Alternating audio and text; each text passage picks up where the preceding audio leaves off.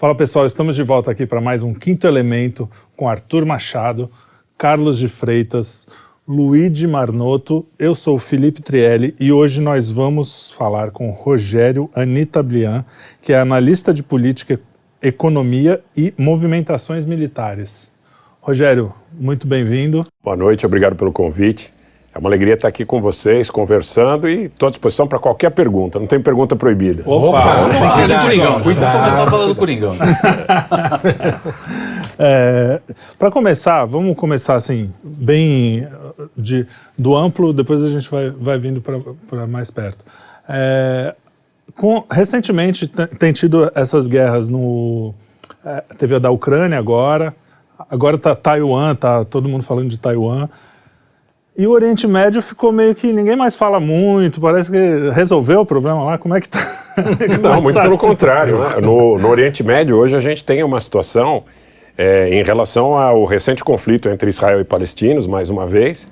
É um conflito que ele vira e mexe, está acontecendo de forma perigosa, porque a situação da Ucrânia também não acabou, não está resolvida. Você uhum. tem um problema aí em relação à questão da China e Taiwan que a visita da Pelosi, a retórica dos chineses foi muito além do que eles efetivamente praticaram uhum. e abriu precedente né, para que outros governos enviassem seus representantes. Então, agora, Lituânia mandando o ministro dos transportes, Grã-Bretanha dizendo que vai mandar parlamentares, a Alemanha dizendo que vai mandar gente também do parlamento para Taiwan é um ambiente é muito, muito complicado. E também você tem problema no Cáucaso, você tem problema nos Balcãs, você tem uma série de problemas no mundo que é a base da conflagração é essa situação entre a Rússia e as forças ligadas à OTAN, Estados Unidos e Grã-Bretanha. Né? Rogério, os chineses amarelaram então na questão de Taiwan? Pelo menos eles erraram no tom uhum. da, da tomada é, de atitude inicial. O chinês geralmente é muito cauteloso, né? O chinês geralmente ele tem uma atitude que é uma atitude bastante contemplativa ele menos fala e mais faz. Uhum. E dessa vez você vê que. Ah, eles falaram que abateu o avião, não é isso? Exatamente, meios militares, meios da, diplomáticos. Da meios militares, meios diplomáticos, dizendo que a Pelosi não chegaria ao aeroporto isso. de Taipei. E ela chegou, saiu, claro, os Estados Unidos deviam ter informação de inteligência que permitisse que ela eh, chegasse com algum grau de tranquilidade. Ela chega a, a Taiwan, se encontra com a presidente e fala em defesa de valores de democracia, de liberdade. E aí tem uma questão importante. Os Estados Unidos, eles dizem que defendem uma só China. Mas essa uma só China que os Estados Unidos defendem, eles dizem que não defendem a independência de Taiwan, é a imposição do modelo político de Taiwan na China continental. Uhum, uhum. Esse é o ponto, tá? que fica subliminarmente entendido. Então é uma situação muito explosiva. Nesse momento é uma situação muito explosiva. O conflito ucraniano ele não terminou, ao contrário, ele está uhum. fora da mídia mainstream hoje é, da maneira que estava anteriormente, assim como a pandemia teve durante muito tempo tendo um protagonismo muito grande, depois uh, o conflito na Ucrânia, mas é um conflito que permanece com riscos muito grandes em relação, inclusive, à possibilidade de um desastre nuclear. Claro. É mesmo, Sérgio? Eu acho, eu acho, eu acho, quer dizer, não quer dizer que é difícil, às vezes no, no, nas nossas lives as pessoas perguntam, mensura aí de 0 a 10, qual é. que é a perspectiva de um conflito é, no cenário ucraniano que utilize armas nucleares? É difícil mensurar. É muito difícil. Agora, dá para dizer muito claramente que esse risco não está afastado. Uhum. Dias atrás, os chineses disseram o seguinte: eles disseram, olha, nós precisamos de um acordo, de um pacto de não utilização inicial de arma nuclear, que na realidade, traduzindo, re, re, é, seria a renúncia da utilização de armas nucleares por qualquer potência em relação a esse conflito na Ucrânia. Mas você tem ali dois players que acham que não precisam fazer concessões. Tanto o, os russos, que acham que tem mais de 7 mil ogivas nucleares e não precisam fazer concessões, como também os Estados Unidos e a Grã-Bretanha, capitaneando suas alianças, que acham que não é necessário que façam concessões. Eu estava dizendo hoje, numa live que fiz agora há pouco, que muito provavelmente os russos consolidem o domínio territorial do sul e do leste. O Donbass, Mariupol, provavelmente eles tentem uma incursão em relação a Odessa, em relação a Kharkiv também. E o que acontece é que, na realidade, vai ser um desafio grande para as instituições multilaterais, como a ONU, por exemplo que deve condenar, não deve reconhecer essas repúblicas como independentes, mas no momento seguinte, essas instituições multilaterais, elas têm um desafio, acho que como nunca tiveram no período pós-Segunda Guerra uhum. Mundial, porque, na realidade, você tem uma composição de um Conselho de Segurança onde a Rússia tem direito de veto, e muito provavelmente essa, esse ano o Vladimir Putin não fala na ONU pela primeira vez em 22 anos. Uhum. é provavelmente o prelúdio de uma implosão desse sistema multilateral. Essa é a perspectiva que eu tenho, tá?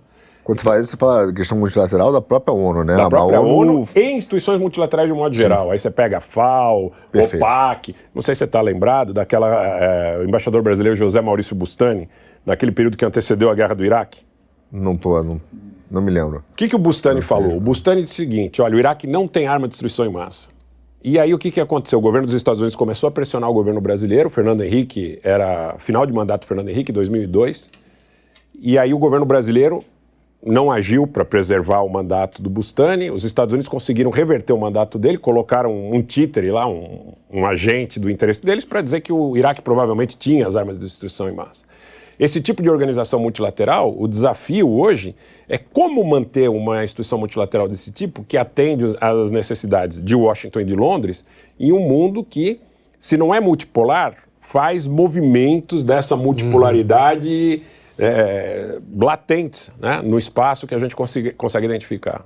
Mas Não, eu ia te perguntar, a questão, voltando um pouquinho à questão dos Estados Unidos, eu queria, é, porque a gente viu que a Pelosi jogou muito bem, foi uma jogada brilhante ali, e Você eu acho. Ela jogou, ela foi para Taiwan, peitou a China e, cara, desmoralizou a China. A China falou, ó, vou bater o avião, não, não, não, não teve problema, cara. A China saiu desmoralizada, né? Você vê que logo depois abriu porta. Eu queria Mas- entender mas- é, como é que ele vê a questão, qual foi o motivo dos Estados Unidos ter feito essa jogada, É, então, porque os caras tá. jogam bem, os globalistas Essa ali pergunta- jogam bem. Jogam bem. Essa pergunta é importante pelo seguinte, porque eles estão desgastados com a opinião pública da Europa de um modo geral. O europeu está com o preço do gás lá em cima, com o preço do petróleo lá em cima, com falta de fertilizante, com falta de grão.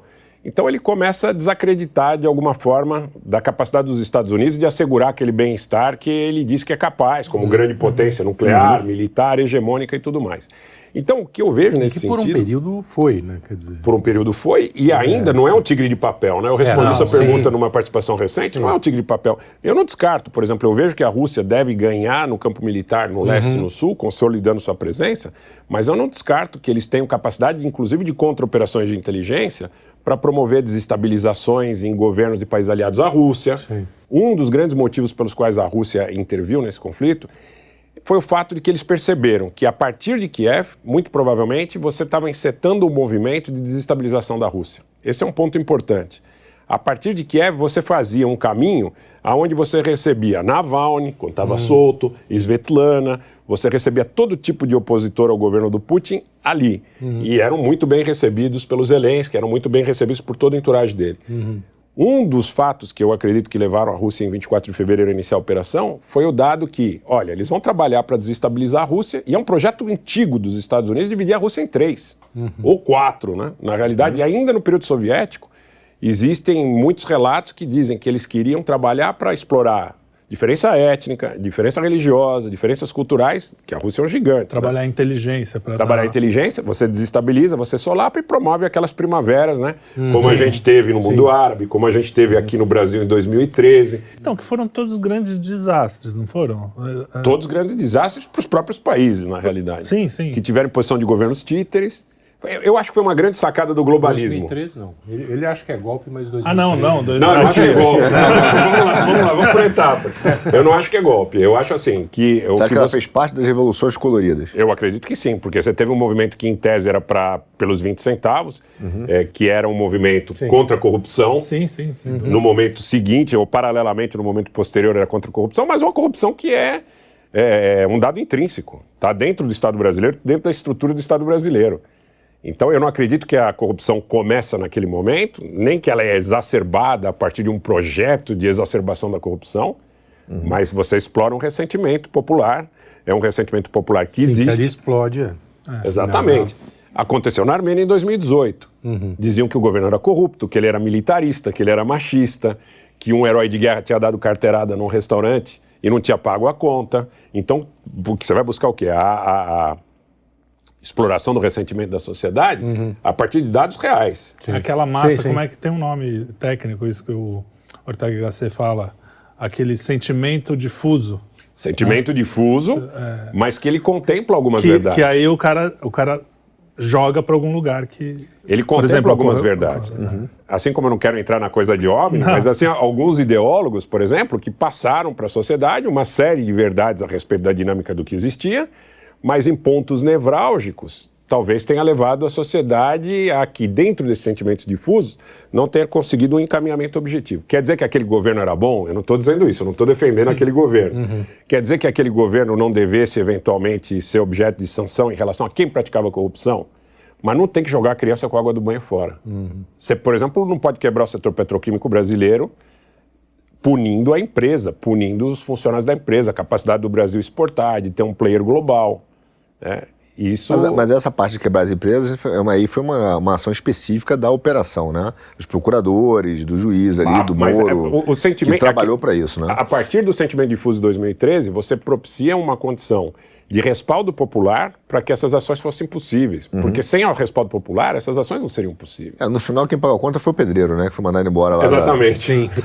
Agora, é, tudo exatamente. isso você está falando, então, tem uma ligação, tanto a Primavera Árabe quanto isso, esse 2013. Eu não tenho dúvida cê, disso. Cê, da onde vem isso? Da onde, é... Do complexo bélico-militar dos Estados Unidos e dos interesses que, a partir de Londres, operam esse complexo militar em um processo que eu chamo de processo de sinergia. Eles atuam, a inteligência basicamente é britânica e o modus operandi basicamente é britânico em todas essas concepções, e aliados naturalmente. E aí você tem o, o, os Estados Unidos e a máquina de guerra dos Estados Unidos como a operação material quando é necessário. E eu sempre falo, tem uma tríade: demonização, uhum. sanção e eventual operação militar. Você tem isso já, alguns indícios disso em relação à própria Amazônia brasileira que você diz, ó, não sabem cuidar da Amazônia. Sim. Aí você vai dizer, é. não, mas é porque é o governo Bolsonaro. Mas será que é porque é o governo Bolsonaro? Aí você vai fazer uma pesquisa. Em 2009 você encontra uma matéria da BBC Brasil dizendo: governo Lula está destruindo o meio ambiente da Amazônia. É.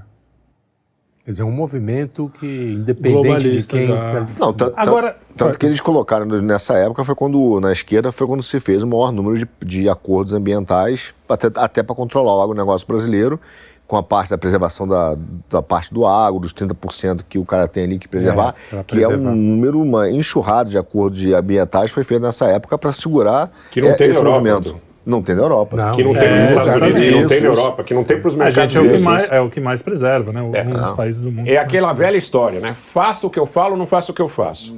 Farms here, forest there. exatamente. É, Mas, exatamente. dentro dessa linha do que você colocou do complexo é, bélico americano, né? Especificamente lá é, e junto com o britânico. Onde entra os globalistas? É isso que eu é, posso complementar, Pode, porque claro, foi justamente a minha dúvida.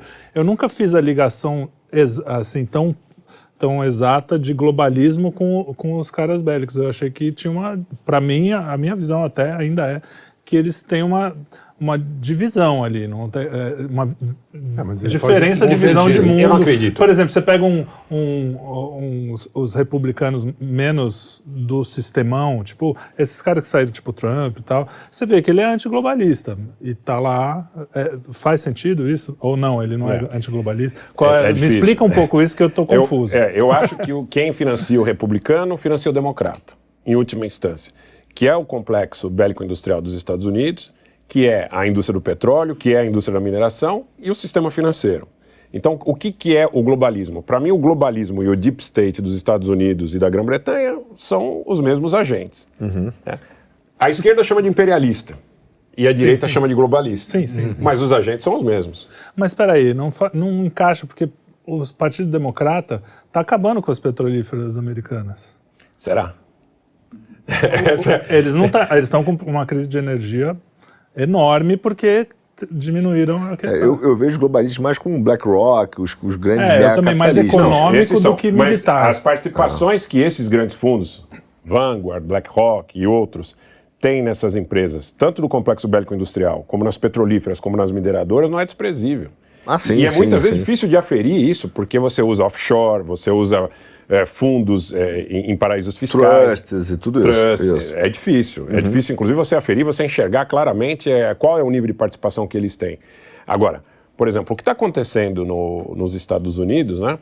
Em relação à questão do, do, do, da apropriação de um, de um problema para a sociedade dos Estados Unidos, sob o ponto de vista é, da inflação, do desemprego, é, dessa coisa da quebradeira que você aventou, então, em relação, inclusive, às grandes empresas, é, é um projeto, na minha concepção, que é um projeto que visa a escassez, que visa você mitigar alguns, é, é, algumas percepções, você atacar algumas percepções de um modo geral, mas você vai caminhar com a sociedade toda para fazer uma transferência de renda gigantesca em algum momento. Já está acontecendo isso.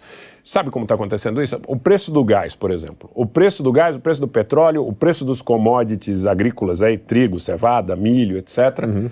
Eles todos lá para cima. Isso é uma transferência de renda Brutal, uhum. na veia. Né? Inevitável. Não tem Sim. como a gente. O empobrecimento e tem uma galera falando de, um, de, uma, de umas fábricas explodindo, aí já é uma das teorias mais. Conspiratórias. É, é. mas que, é. que, cara, tem, tem coisas né, impressionantes, assim, de muita coisa acontecendo. Mas é, enfim, é, é, é, não, eu não sei só para botar uma pimenta. Não, eu não sei nem se é. Por exemplo, agora em Cuba aconteceu um, um acidente em tanques de combustível. Pode ser alguma coisa, simplesmente uma coincidência. Um desastre. Um desastre. Mas é interessante que esses eh, acidentes eles acontecem de maneira simultânea em vários lugares, nos mesmos sítios. Tanque de combustível, indústria petroquímica, Sim. silo, por exemplo, que despencou agora no Porto de Beirute. Porto de Beirute explodiu dia 4 de agosto de 2020. Ninguém sabe o que aconteceu. Até hoje. Não. Até hoje. Ah, é verdade, aquela mega verdade. explosão que teve. Aquela, aquela mega explosão. Olha, foi um, um desastre porque tinha explosivo armazenado. Olha, foi um drone. É, foi um pulso eletromagnético, enfim, tem uhum, todo tipo de coisa. Eu achei que já mas tinha não, resolvido não, não, não foi, não foi. Não foi esclarecido. A própria justiça libanesa não esclareceu. Recentemente, quando tentaram imputar ao Hezbollah é, a responsabilidade, dando inclusive alguns nomes, alguma coisa nesse sentido, um juiz que, que fez essa, essa é, colocou esse, esses responsáveis perante o tribunal, na realidade, é, aventou essa hipótese ele foi afastado do caso, houve um embate físico, seis pessoas morreram na ocasião, né? Então você teve um grupo ligado aí às forças libanesas que é, teria sido responsabilizado, quer dizer, é uma tentativa de desestabilização do Líbano. Mas esse é um tema importante. Tá. Por quê? Porque se a gente pegar o que aconteceu no Líbano, naquela explosão no porto, e os desdobramentos posteriores, inclusive já alguma coisa anterior, mas os desdobramentos posteriores. Tem uma empresa chamada Álvares e Marçal. Essa empresa chamada. Eu não gosto de coisa de homem, mas acho que é importante a gente vamos falar embora, isso aqui para o público ter Eu não conheço essa empresa. Álvares Marçal, uma empresa de consultoria. Até eu conheço. É, é, eu, eu, conheço, eu ouvi né? falar. Eu, eu não conheço muito bem também. Mas parece que um ex-juiz, uhum. né, que também teria sido ministro de um governo recentemente aqui no Brasil, tem, teve algum vínculo. Uhum. Essa empresa foi contratada duas vezes para fazer auditoria no Banco Central libanês. É, vamos chegar na história do globalismo. Olha só. Duas vezes. Na segunda vez que essa empresa foi contratada, foi rescindido o contrato, porque havia alguma suspeita ali que os valores não estavam condizentes com o trabalho que eles iriam realizar. Aí foi chamado um movimento para que houvesse um protesto em relação a que essa auditoria do Banco Central fosse realizada. Sabe como é que chamava esse movimento no Líbano? Hum. Vem para a rua. Caraca! Tá? Vem para a rua Oi. contra a corrupção. Que loucura. Tá, e aí teve distúrbio. Coincidências, se eu fosse católico, Se eu fosse católico, até me benzia agora. Né?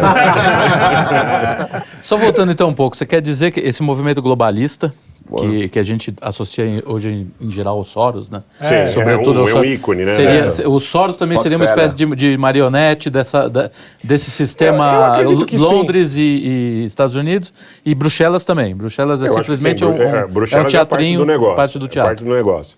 Agora, se você pegar as sociedades europeias totalmente controladas pelo governo dos Estados Unidos e pelo governo da Grã-Bretanha.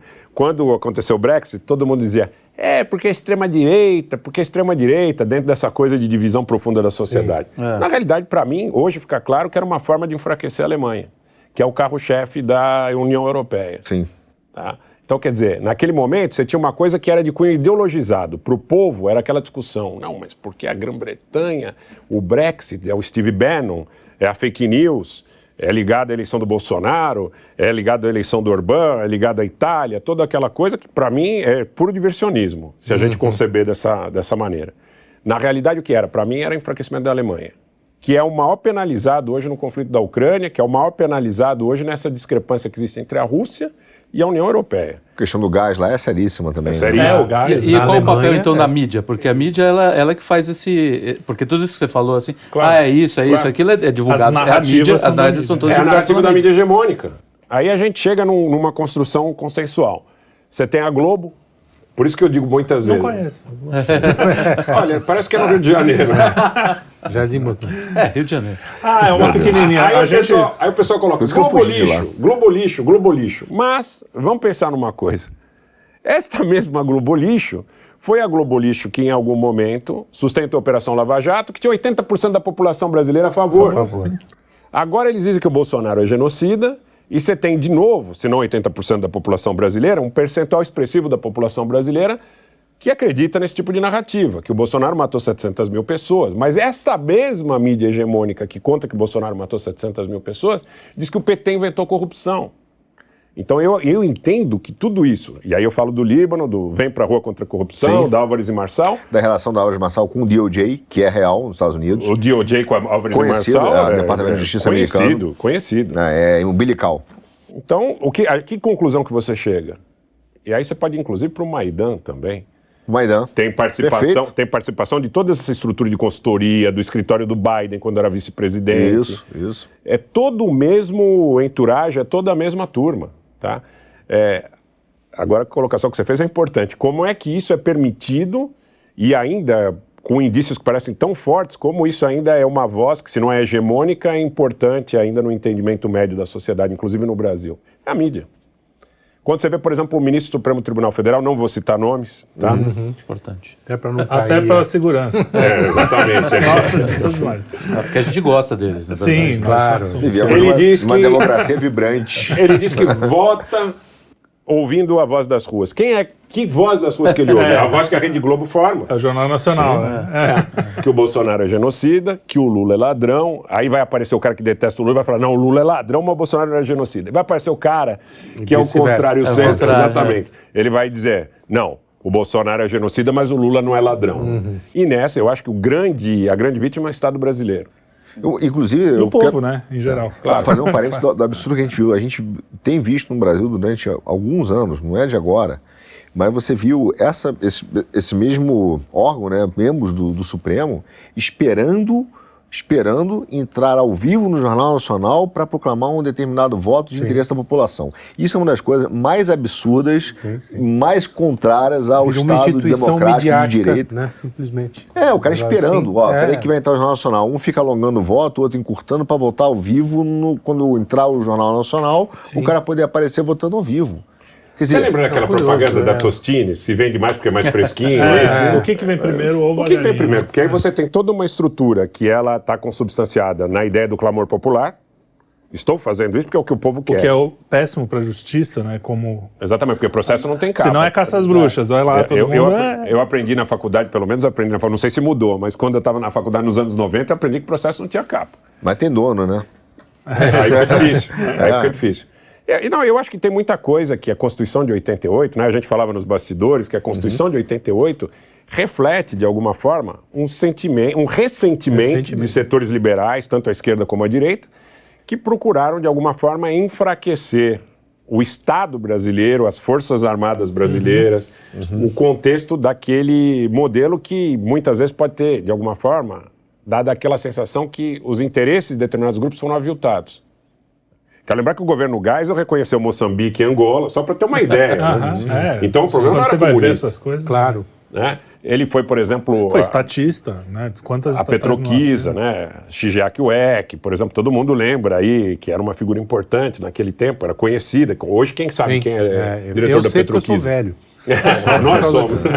Não, o que você falou que eu acho que é muito correto, cara, que é impressionante, é a capacidade da construção da mídia brasileira, TV Globo somente, né? Sim. De estabelecer uma verdade que se torna indiscutível para o povo. Sim. Porque o que acontece? Quando entra na máquina de fazer salsicha, os caras não param. É em tudo que é lugar. Uhum. É no Jornal Nacional, é na, na revista Estadão, do Domingo, é no Estadão. É na revista aí, de surf até. É, né? Aparece na Globo News, é, aparece no Twitter. Aí todos os jornalistas falam, aí vem, vem o, o cara que faz telenovela novela, vê um músico, vê um cara que não tá nem no. É que no... muitas vezes não sabe nem do que tá falando, não, mas você tem aquela necessidade Boa do ser humano de ser, da, da, aceitação. Isso. Então o cara não pode ficar de fora. Ele tem que falar alguma coisa, porque ele tá numa roda com amigos, ele tá no seio do ambiente familiar, ele tem que dizer alguma coisa. E a sensação de que a maioria pensa assim, né? Porque a maioria não pensa do jeito que a Globo Eu fala. falei contra mas a Lava Jato. todo mundo Eu sei o que é pensa isso. assim. Eu falei contra a Lava ah, Jato desde o começo. E quando eu falava contra a Lava Jato, tanto pessoas ligadas à esquerda como pessoas ligadas à direita, isso desde o ambiente Te familiar. Paulada. A, paulada. Eu mesmo daria uns anos. Hoje não. Hoje eu aprendi que. Não, mas era, era Mas há uns anos eu falaria. Era o senso médio. Não era de se esperar outra coisa. Eu dizia, pô, essa é uma operação contra as empresas, não é uma operação contra a corrupção. Acho que você está defendendo bandido. Quem defende bandido é o quê? E aí começava ah, você, aquela coisa Você toda. pega a operação, já fez algumas vezes no programa, ele, ela é exatamente o, o, o mesmo, todos os ingredientes do processo de Moscou do Stalin. É. Então você via cara que dizia conservador à direita defendendo exatamente o processo de Moscou que era mídia, julgamento em público, passando ao vivo, é, o jornalista tendo acesso a, a, detalhes do processo antes do da execução do prévia, denunciado. É. Você está na casa prévia. do cara antes do cara saber que vai ter uma operação. Exato. É. Quer dizer, isso é um absurdo, é um assinte contra o Estado de Direito. Uhum. O jornalista e... já está lá às seis da manhã. Exatamente. O que aconteceu com o Temer, por exemplo, o Temer falou que abriu a porta de manhã e falou, pô, o que está vendo que tem tanto jornalista aqui? Já não era Depois mais presidente. Depois é que ele descobriu. Ele é, não, aí ele saiu de casa. Foi pior. Quer dizer, os jornalistas foram avisados, falaram, espera que vai ter uma coisa lá. Entrar na casa? Não esperar ele sair de carro. Pra quando ele saiu de carro, filmagem, você lembra que foi a prisão dele?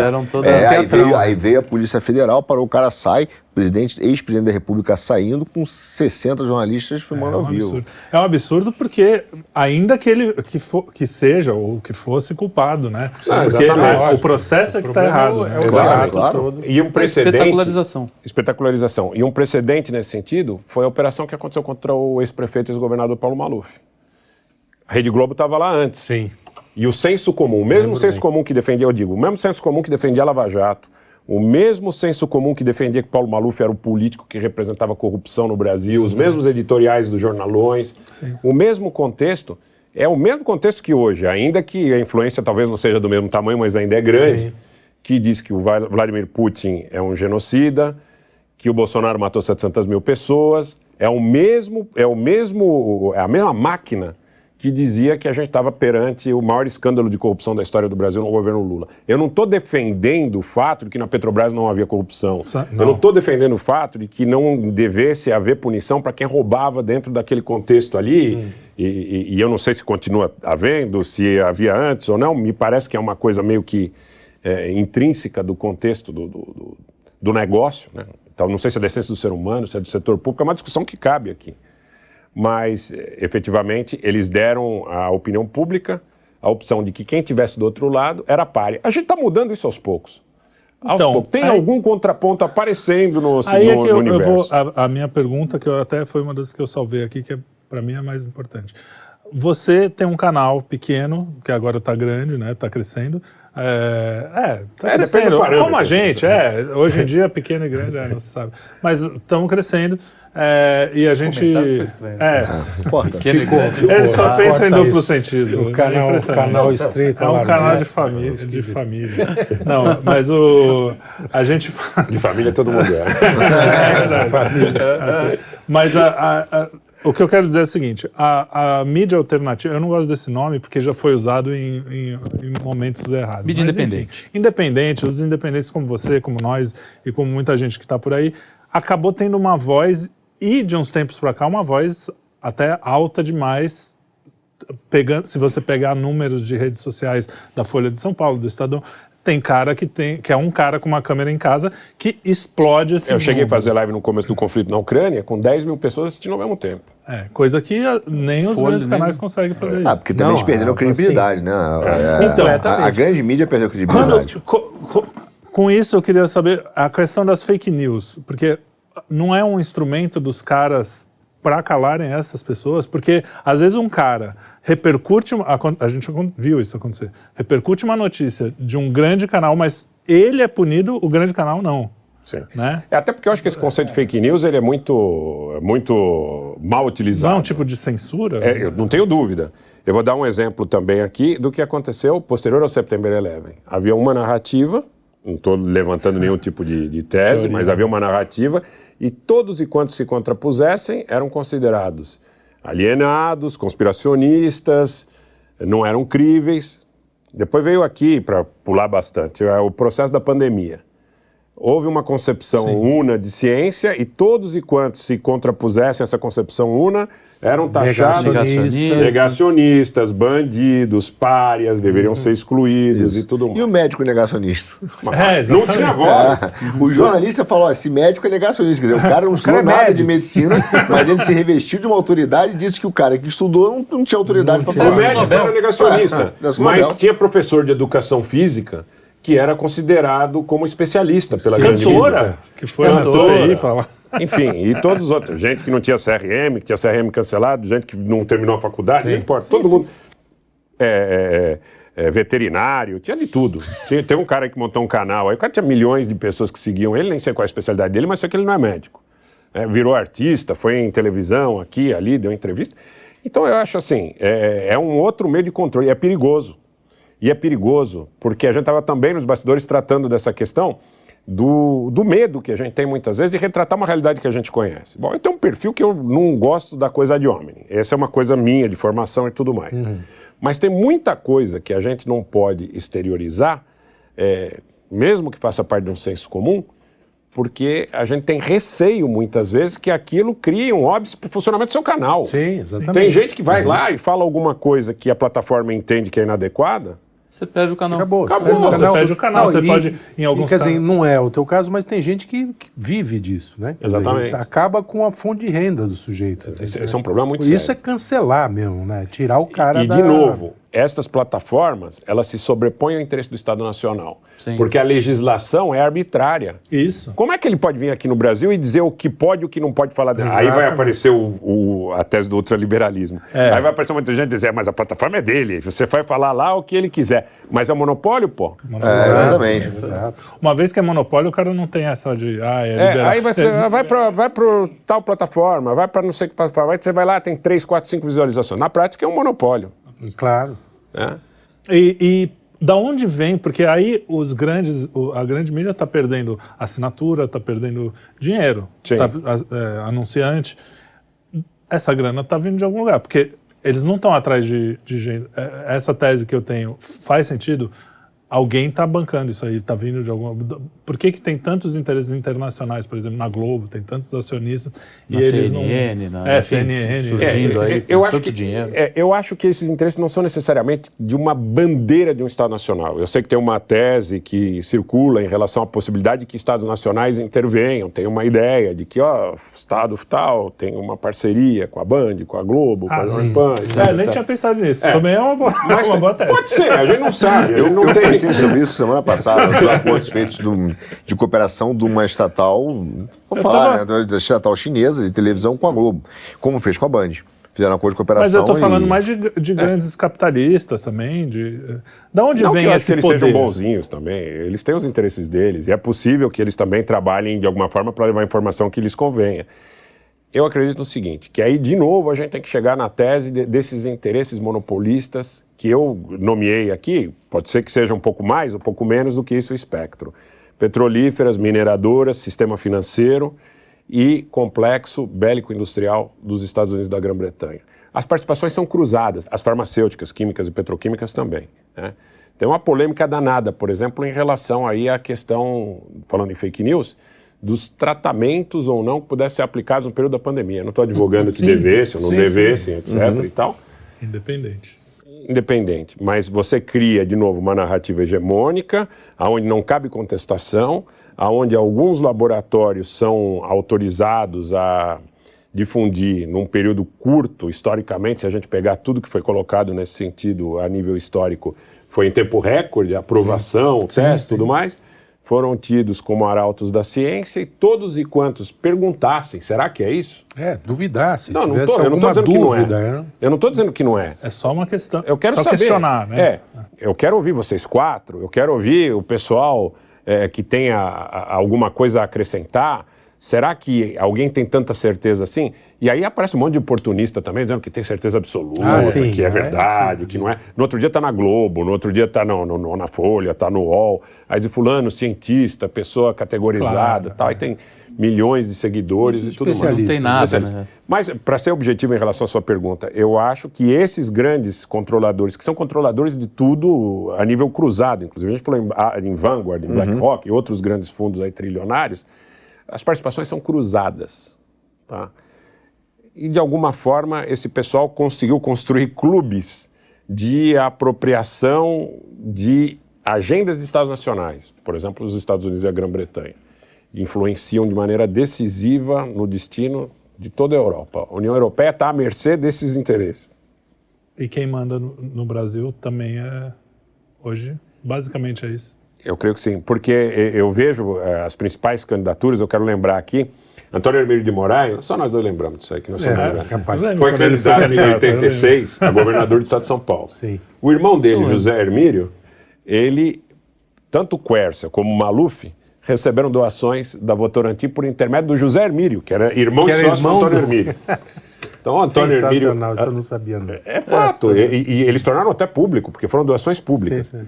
Então, quer dizer, se o irmão dele ganhasse, que não ganhou, quem ganhou a eleição foi o Quercia, porque era aquela eleição que foram caçar boi no pasto. Sim, né? Então sim, o MDB ganhou exatamente. todos os estados do Brasil, exceto Era plano cruzado ainda. Do Sarney, né? exatamente.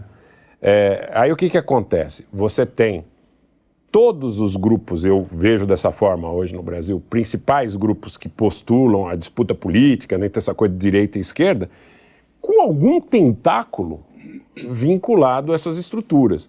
E também é difícil você exigir que não sejam, porque senão você está fora do jogo. Uhum. Como é que você faz para transformar isso? Aí a minha tese, qual é? Até pegando o gancho do que você falou em relação aos canais, a, a mídia independente e tudo mais. É uma transformação que tem que vir com conscientização e é demorada, é uma semeadura, isso. não sei se é 10 anos, 50 anos, 100 anos, 200 anos. De fora para dentro. Que aí você vai bater no teu parlamentar e vai falar, pô, meu amigo, eu não te elegi para isso, eu te elegi com uma outra agenda. Você vai bater no executivo e vai dizer, pô, eu não te elegi para isso, te elegi com uma outra agenda, mas com a consciência popular que não seja suscetível a essa influência dessa grande mídia. É, Globo, Folha, UOL. É, isso está que... acontecendo aos poucos, você não acha? Devagar? Eu, muito. É muito pouco. Não, eu digo não, com, é, com coisas sei. como. É muito pouco novo, em relação, você... acho que a Globo, por exemplo. Sim, claro. Tudo é, a Globo. É, é, tudo, porque, cara, qual é a relevância, sério, hoje, como, como formador de opinião da Folha de São Paulo? da é, são, do, são, são apêndices. É, mas a, a Folha hoje, a Folha, todo, toda grande, toda grande. Esse é o problema. Eles também têm o, o cúpula grana, intelectual né? de Folha, de Estadão, de Gol Globo, não sei o que. Eles estão migrando para a CNN. Então cria-se um Sim, outro, aí, um aí outro mainstream. A audiência da CNN. Ah, a CNN por, por isso que eu insisto, Globo, aí a gente tem que tem, tem. olhar direito, porque o Globo ainda, porra, é uma CNN forma, forma, forma o, opinião. O Jornal é, Nacional ainda tem uma audiência absurda. Então, mas lá na Faria Lima, entendeu? Não importa, a Faria Lima é, manda. É, a Faria Lima, Faria Lima tem o dinheiro. Ali, formou ali, geralmente é. você vai entrar, se a gente pegar o exemplo da Lava Jato, por exemplo, você vai entrar na classe média em larguíssimos estratos da classe média que muitas vezes o cara não tem não tá tempo, nem interessado, tá nem interessado, ele não quer saber, quer saber da carreira dele, se ele vai receber sim, uma promoção, sim, se vai sim, receber um aumento, se ele vai montar um consultório novo, se ele é vai comprar uma cadeira nova né? de dentista, de fisioterapeuta. É, esse, o problema desse ideal, cara é que ele vai se informar ali, não, ele vai se informar ali, ele vai achar que é ali que tem informação. É. E aí é que vai causar os problemas. Eu tenho, eu tenho, eu tenho ainda é, muita dúvida nisso, cara. Eu, eu acho que a, a, a, esses canais de comunicação eles servem sim para formar um discurso hegemônico, pra, pra, principalmente para destruir reputações, demonizar, eles são muito bons. Não, e, obviamente, até para reinterpretar fatos mas fatos que também estão no dia a dia do cara. Quer dizer, de certa forma, é que a história, a gente sabe que não foi o Bolsonaro que foi o problema, mas morreu gente. Então você sabe que não foi a Mas é isso que eu estava dizendo. Você precisa contar 95% de verdades para que as 5% de mentiras que você conta sejam críveis. Sejam factíveis, é, então, sejam críveis. Tem um problema de comida? Tem, só que ele aponta para o lugar errado. Assim Exato. como a esquerda está falando hoje que o problema é a culpa do governo, o negócio vou botar, é uma inflação mundial. Pega os, seus grupos, os meus grupos pimenta, de amigos é. de, de, que, não li, que não têm tanta ligação com, ah. com política. Cara, os caras estão caindo no discurso. Claro, cara, porque. Bolsonaro é, é genocida. Bom, é. Crise de comida, é, combustível Gasolina, alto. Cara. Eu tô vendo, cara. Eu vejo os caras saindo da. Então, mas é não, a racionalização, é a racionalização mais evidente. Agora, por outro lado, a grande maioria cara, já sabe que não acredita nesse cara para coisas que estão um pouquinho mais distantes dele para criar quem. Então, tem que é, aumentar tem voto, esse... por exemplo. Por exemplo, hum. Argentina. Eu acho Aí que é, um é uma outra questão. Não, mas é um ponto, um ponto só para terminar, claro. que é o seguinte, para mim o grande problema é a captura não é nem a mídia é importante para destruir, mas a captura de instituições dentro do governo, que aí elas são capturadas. O Stalin, eu estava lendo o livro, né, tive que ler, né? Estou lendo um livro lá falando do Stalin, e ele falou assim: tem uma hora que ele estava lá na discussão com o Trotsky, né? E ele disse assim, o que o Trotsky não entendeu é o seguinte: nós conseguimos capturar os burocratas médios. E essa burocracia de governo média, que foi captada, aí eu acho que foi aparelhada pelo PT, aparelhada nos últimos 20 anos pela esquerda, entendeu? Ela ali. Oi. PSDB eu, também. Eu é, vejo, esquerda. Pra mim é, é, eu vejo o corte na Nova República. Eu vejo o corte na Nova República. É que vem, eu vejo esse corte na Nova República como uma situação brasileira, mas é uma situação meio que geral. Esse, sob esse ponto de vista, é, eu falei da Argentina porque eu acho que cabe essa, essa análise é, sob o aspecto de dois dados que são fundamentais. Eu fiz uma postagem hoje no Twitter, eu disse que é o governo da Argentina hoje é, não é um governo comunista, é um governo que, na minha concepção, é uma aliança do PSOL com o Partido Novo. PSOL nos costumes. Voto com o Partido Novo. E Partido Novo na economia. Perfeito. Tá? Então, é isso que eu vejo, por exemplo, em relação ao governo do Chile, em relação ao governo da Argentina, em relação ao governo da Colômbia e, eventualmente, até em relação ao que se inseta sobre eh, o futuro do Brasil. Mas eu acho que a coisa perpassa a ideia do nome. Tá? Porque eu vejo, é, nas duas alianças principais das candidaturas que têm maior probabilidade de vitória, elementos de agenda de costumes. O conflito da agenda de costumes é um dos motes da polarização. Uhum. Então você vê, talvez, na agenda, na campanha do Bolsonaro, a defesa de interesses que se contraponham majoritariamente, pelo menos a nível retórico, a esses interesses que seriam o interesse LGBT, ah, agenda Sim, identitária, agenda drogas, Sim. aborto, enfim, e tudo isso. Mas no fundo, no fundo, tem situações de agenda, por exemplo, ligada à agenda ESG, agenda verde e tudo mais, que por mais que esse governo se diga que se opõe aos globalistas, muitas vezes acaba aderindo.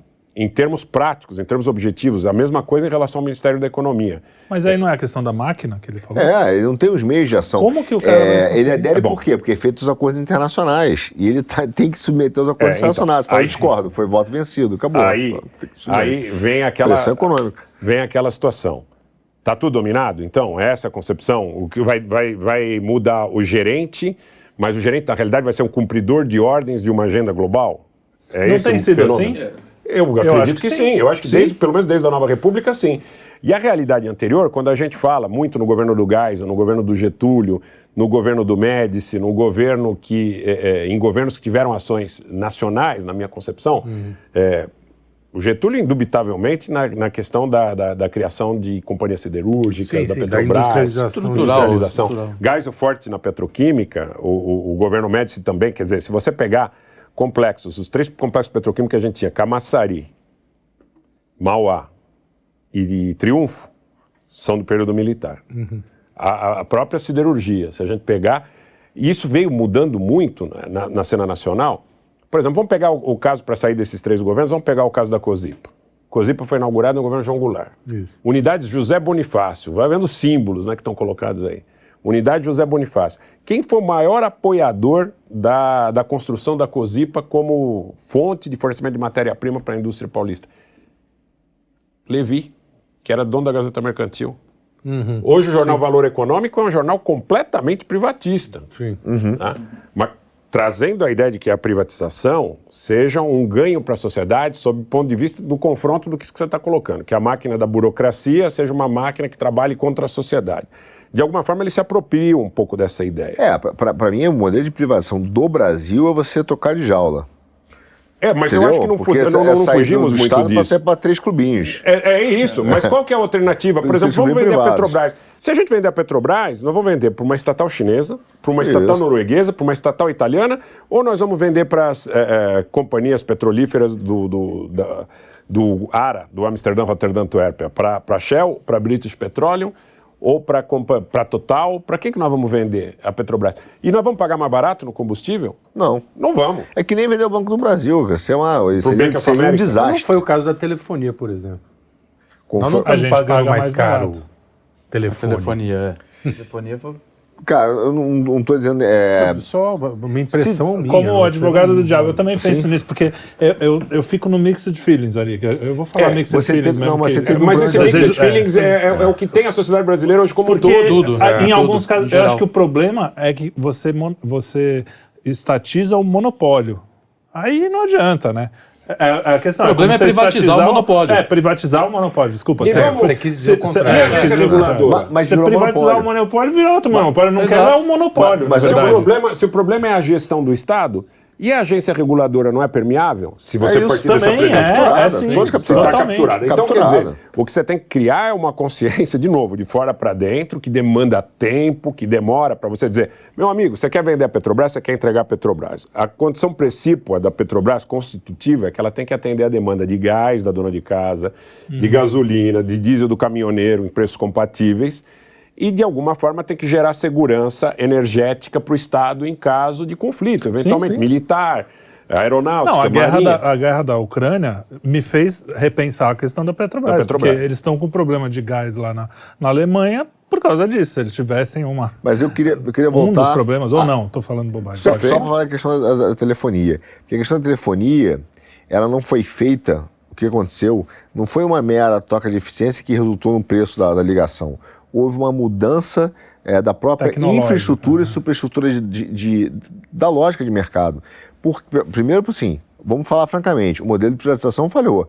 Se você se lembrar o que foi o modelo do Sérgio Mota, era a Tele Centro-Sul, Ternorte-Leste, tinham 13 companhias de celular, tinham não sei quantas telefonias fixas, e elas foram se consolidando, se juntando, no final, quando no se final olhou... virou monopólio de novo. Virou 3, 4. 3, 4 Só que qual foi a lógica que, que foi dada, que barateou o preço? Opa, dados e eu quero o que vale né, o, o, dado é o novo petróleo. Eu não estou mais preocupado em cobrar para você a tua ligação. Eu quero que você use muito para eu capturar o teu fluxo de informação. E a então, faca de dois gumes. É perfeito mudou isso tudo. que você colocou. Mudou, não é? Porque, por exemplo, aí, por exemplo, eu não vou naquela teoria que o sujeito está vendo que velocidade você mexe o mouse. Eu não vou chegar nisso aí. Tem cara que tira a televisão do quarto quando vai dormir porque é Smart TV, é, não sei o é, quê. É. Eu não chego nessa, né, nessa coisa. Mas em relação a isso que você colocou, que é tão verdadeiro que qualquer pesquisa que você no dia seguinte você recebe 150 e-mails, aí tem cookie, tem isso, tem aquilo. O próprio Google vive disso, por exemplo. Exatamente. Se isso exatamente. não fosse um valor, não seria... Aí quando você coloca, desarma tudo lá, você diz que não quer receber, do mesmo jeito você recebe. Então, Sim, tem saída. Tem alguma coisa estranha no ar em relação a isso. Isso vale muito, essa apropriação desses dados vale muito. E para mim, isso, na concepção, é uma forma de controle. Quando você carrega na ideia de que você sabe no Facebook, você faz check-in, quem é teu amigo, o uhum. que, que você gosta, o que, que você posta, qual que é o seu estado de ânimo. Então, quer dizer, tá, toda, tá, tua vida está construída ali. Por outro lado, trouxe um ônus dessa situação que nós falamos agora há pouco, em relação, por exemplo, à mídia independente ou a informação que circula Sim, rápido, uhum. isso tá é todo mundo com eles, uma né? câmera. Né? É Pô, não, isso aqui não é isso, isso aqui é... E aí entra o negócio da censura. Porque já que a gente não consegue controlar a difusão dessa informação, então vamos controlar por, meio, por meios, por macro meios, né? Então vamos estabelecer o seguinte: disso aí você não pode falar. Tá? É, você tem que tomar a vacina da Pfizer, 1, 2, 3 e 4, e não conteste. Se é RNA, se é mensageiro, se não é, uhum. se dá miocardite, se não dá, não me interessa. A questão é a seguinte: você tem que tomar e acabou. Não tem conversa. A mesma coisa em relação, por exemplo, ao September 11, que é um tema polêmico, mas que está um pouco mais distante no tempo, que as pessoas talvez não tenham a lembrança. Será que o governo dos Estados Unidos, com toda a apropriação de informação que tem, quatro aviões seriam sequestrados simultaneamente e os três primeiros teriam atingido alvos sem que, após o primeiro ter atingido alvos, sim, os sim. outros não fossem interceptados, abatidos, abatidos é, ou algo que o valha? É. Detalhe. Olha, essa é uma Red Pill muito pesada para mim. Red Pill pesada. Mas a, função desse programa é esse. no PEP, por exemplo. Transmissão ao vivo. Eu estava, naquela época eu trabalhava no mercado financeiro. ao vivo, eu também. Eu, vi. eu tava no mercado financeiro, eu estava lá, em pé. Aí, ó, teve um acidente nos Estados Unidos e tal. Eu a transmissão me ligou. Todo mundo, todo mundo sentado, mesmo que estava na mesa de operações, todo mundo olhando. De repente, viu um segundo, transmissão ao vivo, cara. Um olhou pro outro e falou: o que aconteceu? Transmissão ao vivo. Eu achei que era um replay. De um. É, mas transmissão ao vivo de um ataque terrorista. E agora vai atingir o Pentágono, atingir o Pentágono, olha, então... E, e, toda essa estrutura, porque lá em 2001 já havia toda essa estrutura de acompanhamento, de satélite, monitoramento, NSA, não sei o quê, tal, tudo, claro. Sabia o mouse que mexia o é, tempo do mouse. Se, sabia, se sabe hoje, naquele tempo sabiam 5% um a menos ou 10%, mas sabia é, também. É. Então como é que entra toda aquela gente nos Estados Unidos? Né? Alguém em sã consciência acha que aquelas pessoas com aquelas características que lhes foram atribuídas, eles poderiam e muito possivelmente foram os artífices materiais. Mas quem os eventualmente poderia ter instado a cometer aquele tipo de ato? Sim. Esse tipo de interrogação é tratada como teoria da conspiração. Eu não estou afirmando que foi, hum. olha, foi Você não pode não, investigar, não, claro, mas questionamento. A, a própria teoria, o próprio termo teoria da conspiração foi inventado para que as pessoas desacreditassem as teorias da conspiração que não eram teorias é, da não, conspiração. Mas, é, aí, é, é, ou seja, aí você procura associar o cara que faz isso essa é mas é perfeito, isso é excelente, porque você pega o cara, vou corroborar isso que ele falou. Você pega o cara que fala a respeito disso e vai falar que esse cara falou que a Terra é plana. Aí, se não Pronto, bastar, já. você vai falar assim: esse cara é chapéu de alumínio, né? Porque a gente uhum. brinca, fala chapéu, sim, sim. chapéu de alumínio e tal. Mas vai dizer, porque aí de repente vai trazer alguma coisa. Eu, eu não quero citar nomes, mas, por exemplo, uhum. tem um canal que o cara tem um monte de informação apropriada. Aí, de repente, ele diz: os seres humanos que habitam acima da não sei é, onde, abaixo, você pronto. Viaja. Descredencia tudo que ele falou em relação.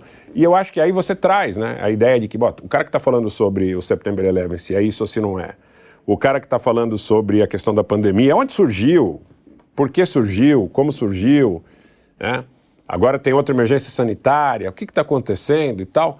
Aí você vai colocar ele para e passo com uma agenda que, é- mesma, é, que é extravagante. É. Vala, digamos. É. Aí o cara vai falar, por exemplo, aqui no Brasil tem muito isso, né? Nesse meio, por exemplo, você falou Faria Limer, nesse meio. Ah, bolsonarista. De querer ser limpinho. Exato, é, bolsonarista. Sim. Né? Bom, bolsonarista é como se teoricamente tivesse chamado, tipo, uh, trazendo um pouco para a questão lumpen proletariado, né? Uhum. É, a ideia é essa. É, a gente é, uma, é, é, isso aí. É o, é o tonto, é o cara que não sabe é, muito tipo, das bocó, coisas, está votando por, é, porque é meio bocó, é, boçal, isso. É, seu, quase selvagem, né? É. Semi, com o silvícola. O vai. mal selvagem. É, o mal selvagem, o mal selvagem. Eles descobriram o mal selvagem. Mas, mas eu, eu, um dos sinais que, que para mim levantou muito a é, essa questão de como as pessoas foram, de fato, para mim houve uma lavagem cerebral é, e uma, uma, manipulação da mídia em relação até a, é exa exatamente essa, essa reação que é quase um reflexo, um reflexo condicionado do Pavlov, né? E Boa. que reproduz na mesma hora gatilhos emocionais de ódio, de tristeza, é, de revolta. a história da exploração de Aí, ressentimento que eu falo. Por exemplo, você está falando do condicionamento de Pavlov, é para que as pessoas eventualmente não, não, não tenham familiaridade. É aquela história, você morou 10 anos no terceiro andar, quando você vai, muda para o 16 você vai no elevador e aperta o terceiro. Isso. É, é, o exemplo mais... É, mas é isso. Porque você vê o seguinte, que você, você começa a discutir com uma pessoa e perguntar uma coisa simples, assim, ó, cara, você sabe de onde. Assim, um papo que seria tranquilo da gente ter. E honesto. Ah, Como de onde a gente vier, teve aqui com é, pessoas que Da onde você vê a teoria crítica? Pô, você não tá vendo que essa questão do, do identitário é, é uma troca de consciência de classe, pela consciência de identidade. Cara, a pessoas próximas, na hora que você começa a falar isso, produz uma, um gatilho de sentimentos que a pessoa começa a falar assim, eu tenho vergonha de você. Exatamente. Ela começa a chorar, ela fala assim, olha o que você está falando, Exatamente. olha o absurdo que você está se virando. Misteria, Aí, você está virando um monstro. É, mas isso é, é um condicionamento, é uma lavagem cerebral. Linchamento. O linchamento e o cara, para aguentar uma parada dessa no meio social que lhe é familiar, é muito precisa complicado. Ter, precisa ter uma personalidade Precisa ter uma forte. reserva é. emocional muito grande. Eu digo, por exemplo, em relação à Operação Lava Jato, eu muitas vezes evitava determinados ambientes onde eu sabia que as pessoas. Vou contar um exemplo que outro dia é, aconteceu. Um amigo dizendo: Olha, eu via muitas vezes, começavam piada, o cara fazia piada. Você está numa mesa, está conversando com cinco, seis amigos, ah, ele está falando que a Operação Lava Jato é contra as empresas do Brasil, né? É, será que ele é sócio do ladrão que está roubando sim, em sim. tal lugar, não sei o quê, tal? Aí aquela coisa toda da estigmatização, né?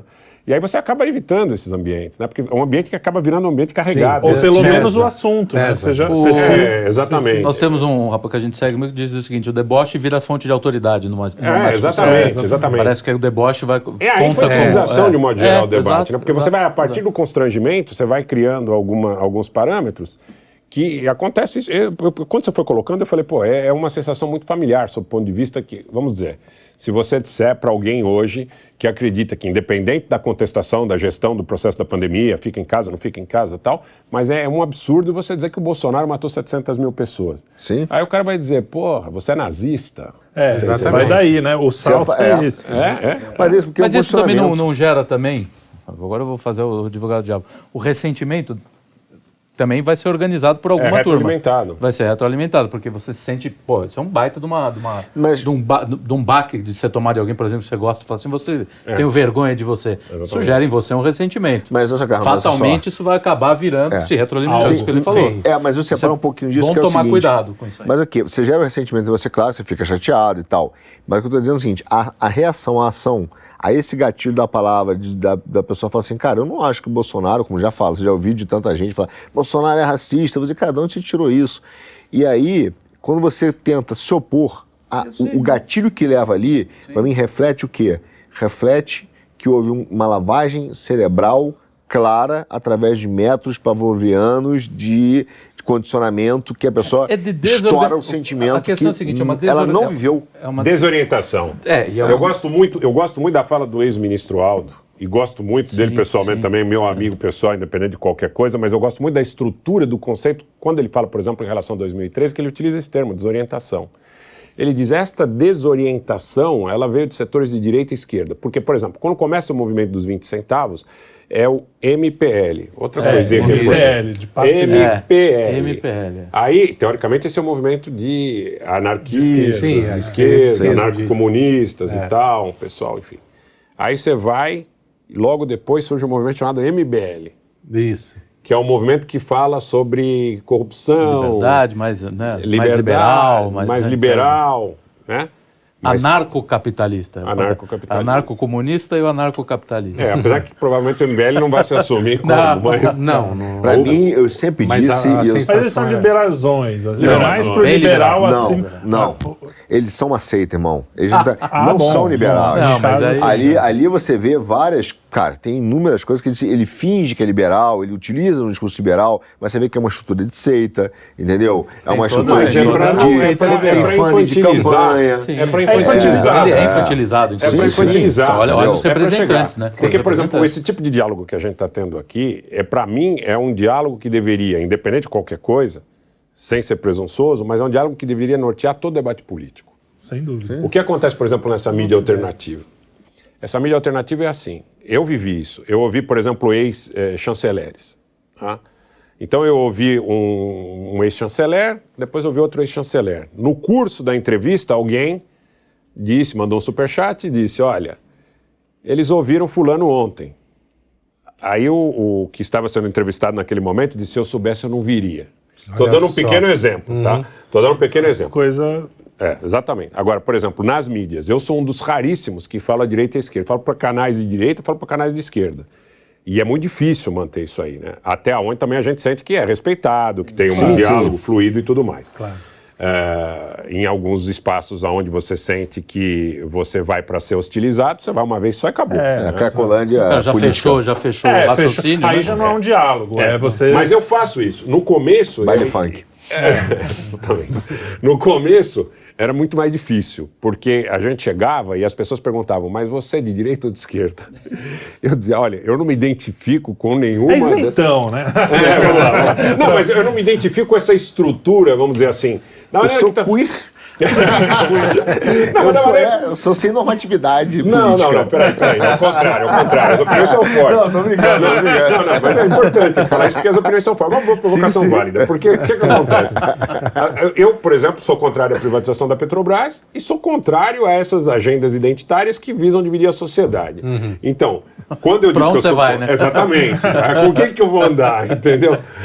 É. Você acha que foi um tiro no pé da esquerda essa essas agendas identitárias? Eu acho que isso foi infiltrado dentro da esquerda para descaracterizar completamente a esquerda como um movimento de legitimidade trabalhista, pelos direitos do trabalhador, pelo direito previdenciário. Isso que o Rui Pimenta é. é. falou também. Porque, inclusive, é uma, é uma coisa que a gente. Eu, só só, só para complementar, eu me lembro nos anos 70, começo dos anos 70, a, o pessoal mais à esquerda, a esquerda mais raiz, né, na época, porque essa onda é, identitária. Então já estava começando, pós-moderna, já estava começando a pintar.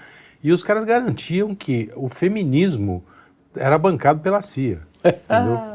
Para desestabilizar. Pegar o próprio a, o Reich, né? A história do Reich, o William Reich que dizia que o, o homossexualismo era coisa do capitalismo. Era uma degeneração do capitalismo. do capitalismo. Olha só, o problema é assim. Que o Reich o, o cara ser. É, psicólogo. E ele. É, que ficou maluco. Psiquiatra. É, mas eu não entrava nem na seara dele. Eu entraria no seguinte: pode dizer, a opção é opção, enfim, tem aí uma palavra sobre a conduta. Natureza, natureza, natureza. Seja lá. É. Enfim. É... Se rediou, você viu juridicamente. Tu é. fez o disclaimer. disclaimer. Tem que ter um disclaimer para é. preservação. É. Para preservação do patrimônio. É, do patrimônio. Né? patrimônio. É. Aí, aí o que, que você pega? Por exemplo, o fato do sujeito ter que ser respeitado independe da condição claro, claro. dele. Óbvio. Se ele é branco, se ele é preto, se ele é homossexual. Isso é óbvio. Se ele, então, mas, e, e por que, que, esse debate precisa ser né? protagonista? Exatamente, exatamente. Por que, que você precisa trazer esse debate à superfície? Então nós vamos discutir se esses aí vai começar não é porque o Brasil é o lugar aonde mais se mata homossexuais. Ainda que fosse eu não estou dizendo não que é. tá mas ainda que fosse. Não é mas tudo bem. Se, como diz o, o, o, o, Pepe lá no, no momento que ele mistura ali o francês com o inglês com é. savá que que seja savá tá bom. Então vamos trabalhar para diminuir isso aí mas não é por isso que nós vamos colocar o homossexual contra o heterossexual. Outro dia eu vi o Fantástico, Exato, eu não aguentei, mas eu precisava, por dever de ofício, né, que a gente está com a comunicação e tal, um monte de gente sentada numa roda, não sei se o pessoal viu, né? Aqui. Não, não dá, né? Tá difícil. Só, é, só, com, só, com, só com, com, muito, só com obrigação. É. Só com Mas às vezes é, é necessário, né? Com muito orgulho, eu devo comemorar, acho que 15 ou 16 anos que eu não vejo não TV Globo. Eu ouço todo mundo falar isso. Todo mundo fala isso. O meu é verdadeiro. Eu não tenho nem TV em casa. Mas, ó. Eu bom, não tenho nem bom, TV em casa. aí, aí um monte de, de, de gente ali uma, uma roda de pessoas negras. Aí todo mundo contando uma experiência de preconceito e tal. Logo em seguida, uma roda de pessoas brancas. Na roda de pessoas brancas, eles contavam as histórias e perguntavam. Todo mundo estava chorando muito ali. É, compulsivamente. Choram, que é compulsivamente. Eles diziam: olha, aconteceu isso e tal, não sei o quê. Se fosse você, você gostaria de passar por isso? E o cara não, e o cara chorava. E aí contava é a história do outro, do outro, o cara é, chorava. É, você, você sabe que esse foi exatamente total. o experimento que o Ian Reich fez colocando negros e brancos num dos experimentos, que era isso, ele contava experi experiências, e outros colocavam no lugar do cara, e no final é, tem um documentário que chama o, o, Século do Ego, vale a pena ver, é sensacional, passa, não é sobre o mas e, tem esse e pedaço. quem fez isso? O, o Reich. Ah, o Reich. Aí no final, é, o experimento, ele vai subindo a tensão e aí depois ele fala, ó, quer botar para fora? Me xinga então. Aí daqui a pouco a pancada canta, canta, entre eles. É um experimento de divisão eu da sociedade. Eu, eu fiz... Quer saber se é direita e esquerda que se, que se é? briga? É. é. Agora, mas é por isso olha, que eu acho que eu, eu, acho, não, eu afirmo que esse experimento que foi feito da, do identitarismo, que acabou rotulando principalmente quando os, bolsonaristas, né, é que virou um experimento de lavagem cerebral. Por quê? Porque inculta o sentimento que a pessoa às vezes não viveu.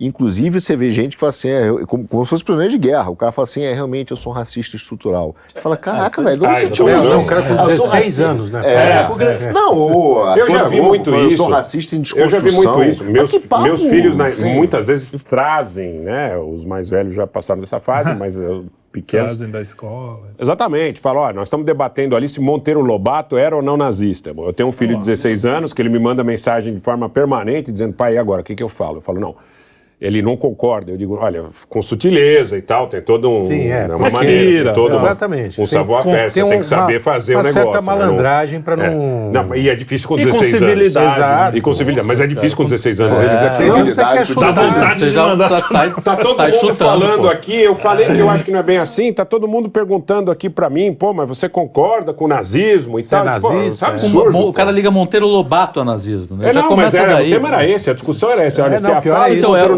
Poderia ser identificada Mas, com, E a dificuldade, um menino de 16 anos, ele quer pertencer desesperadamente. Né? Não, precisa ter muita um jovem, ele muita precisa ser muito forte. Muita, é, muita, muita, muita. Mas, é, é injusto, é sacana, né, cara? Então, é, é o grande problema, na verdade, não é lavar cerebral para adulto. O grande problema é o que estão fazendo com a Mas isso é resultado É aí que a gente tem que entrar e tem que entrar com todos os pés no peito, entendeu? Todos, isso independente do cara gostar do Lula, do Ciro, não interessa, não interessa. Porque isso é pela preservação da liberdade, pela preservação do direito das pessoas andarem de cabeça erguida na da rua. saúde, da, da mental Inclusive dessa, de dessa discutirem como estamos fazendo aqui. É. A, a questão. Que, vai, que era vai isso que eu queria dizer, justamente. que, Esquentou, é, né? não, é justamente que, não, na verdade eu vou dar uma apaziguada um pouco. Vai falar assim, que o objetivo desse programa não é chamar alguém aqui para que ah, muitos dos nossos É, vocês não Vocês- debateram. vocês, não, vocês não derrubaram, não sei o quê. Não Não, a gente refutou. quer escutar. Passaram pano, É, avisaram. A gente quer justamente isso, a gente quer ouvir, a gente quer escutar e ver e depois Entender o que tira o as conclusões, meu amigo. Você tem cérebro, é pensa, viu? Você que tá aí. perfeito. É, você não reclama, não. Vai nós ler, estamos numa vai estudar. conversa Vai aqui. estudar. Nós estamos numa conversa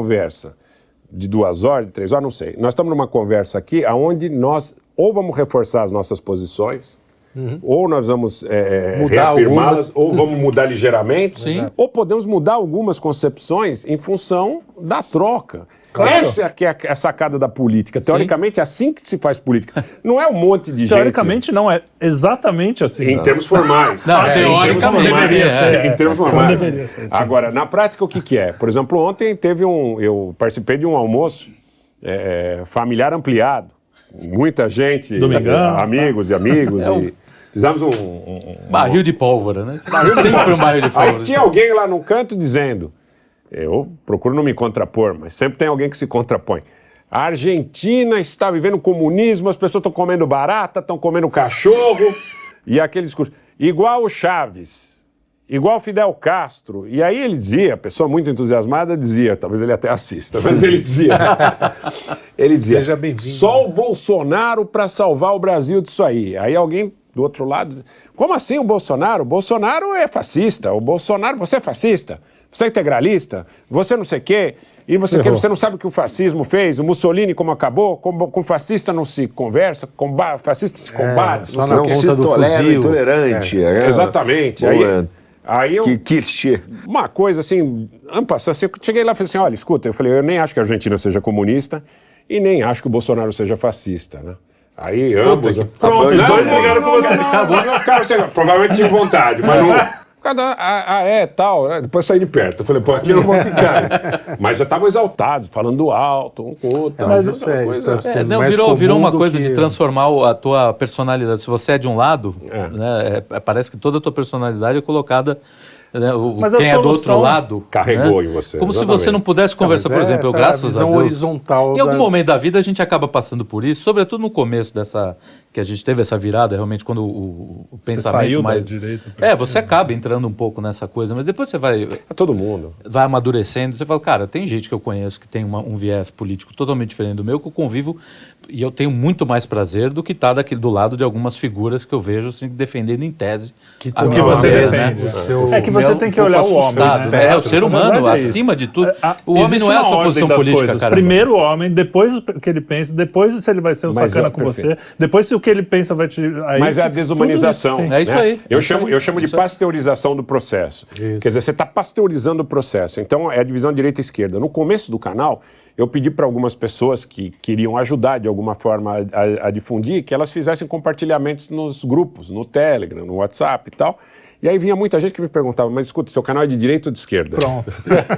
Eu falei, eu não, não tenho resposta para isso. Não, e você vê que aí a pessoa depende dessa resposta. Ou não. aderir ou não. Exatamente. Quer dizer, é, Ele ouve o seu conteúdo. é muito. Não quer saber do conteúdo, É uma não quer saber do que pobreza- trata. A pergunta poderia ser do que trata o canal, de que Sim. tipo de E olha, abordagem. eu não, isso a gente não quer dizer, eu acho que todo mundo vai concordar comigo, que você não pode ter posições firmes sobre Claro, as coisas, claro. que É, você não mas a pode macro- defender mesmo quase macropolítica- até a morte Na algumas coisas. mas- macropolítica, o, o, o- o conceito é baseado na polarização, na macropolítica, não nessa concepção de pasteurização. Sim. E quando Rasteira, que o né? Brasil, Rasteira. quando, eu acho que sempre foi assim, mas como que a gente faz para mudar o cara achar que trocou o presidente, mudou tudo, sendo que na verdade o, essa qual- o estrutura caminho, como seria o caminho que a gente imagina?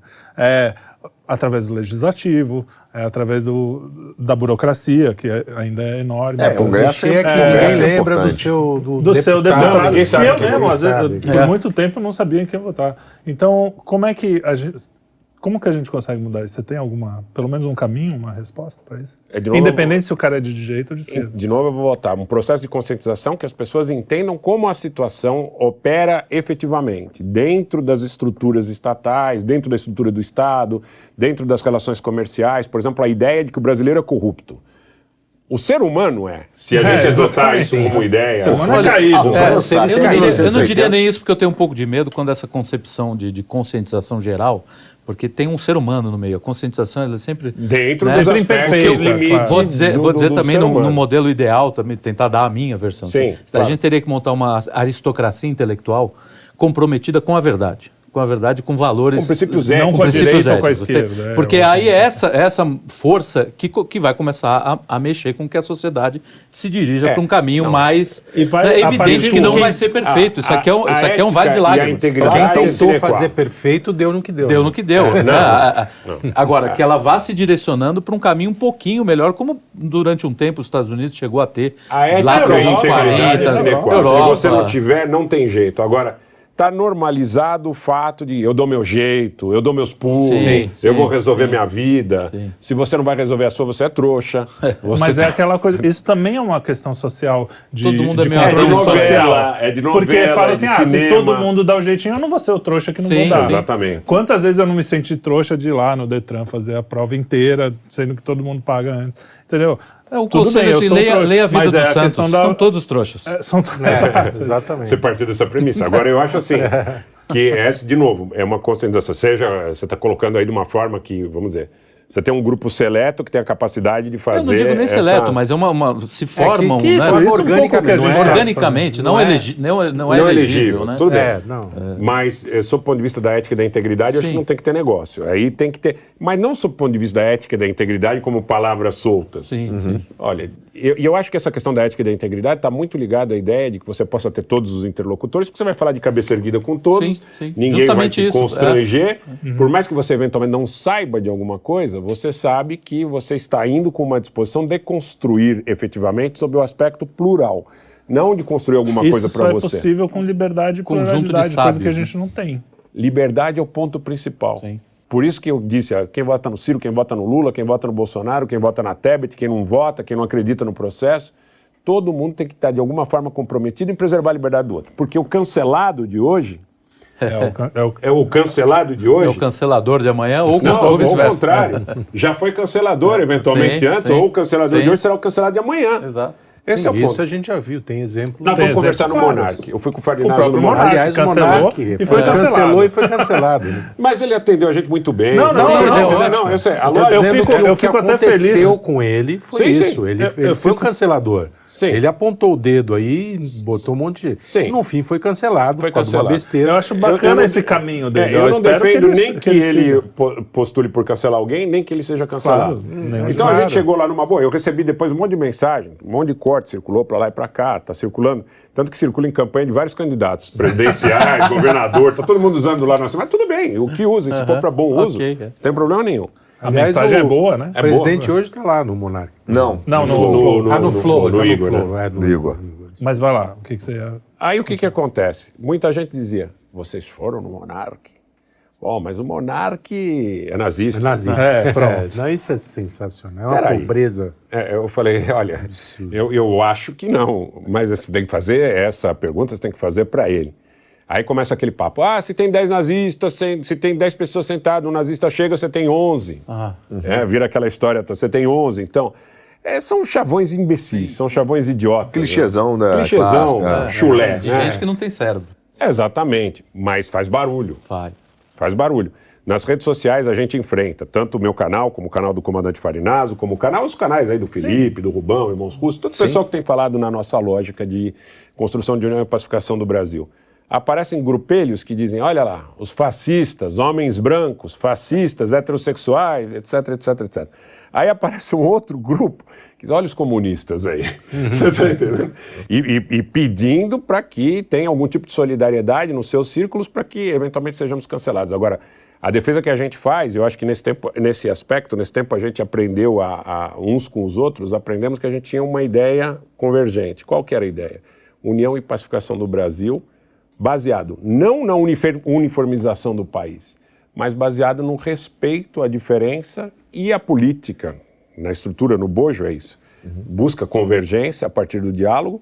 No que não for possível, você tem que ter um estabelecimento de um aspecto normativo. Não dá para acabar com o Estado. Sim, essa é uma outra coisa. É, essa aí. Tá? Que tem gente que briga. Não, mas o é, Estado é, é não que presta. limitar não é acabar. A gente quer até um Estado limitado, mas o Estado é impossível. enxuto, mas hoje, depois do que está acontecendo na Ucrânia... Não, nem digo enxuto. Limitado é até diferente de enxuto. Ele pode ser... Eu, ele só tem limite de, de alguns poderes. Alguns dispositivos é, que utilizo, também peçam ele é, de agir... De ser tirânico. Eu não, gosto... Eu, tirânico, não. Eu gosto do, do, do conceito da soberania das esferas, e que ele fala que o Estado, é, o Estado é subsidiário. Então, aquilo que a sociedade civil não consegue se organizar e prover, o Estado entra para completar, e, então é o subsidiário. Então, é. segundo, está esperando aí. Eu tá tenho na... um amigo que Mas... fala assim, vive aí, vai, vive aí. Se todo mundo falasse isso, vive aí, beleza. Mas é um pouco daquela ideia de que você tem que, de alguma forma, entregar os anéis para não entregar os dedos. Uhum. Porque não tem uma outra situação hoje que você possa prescindir da existência do Estado.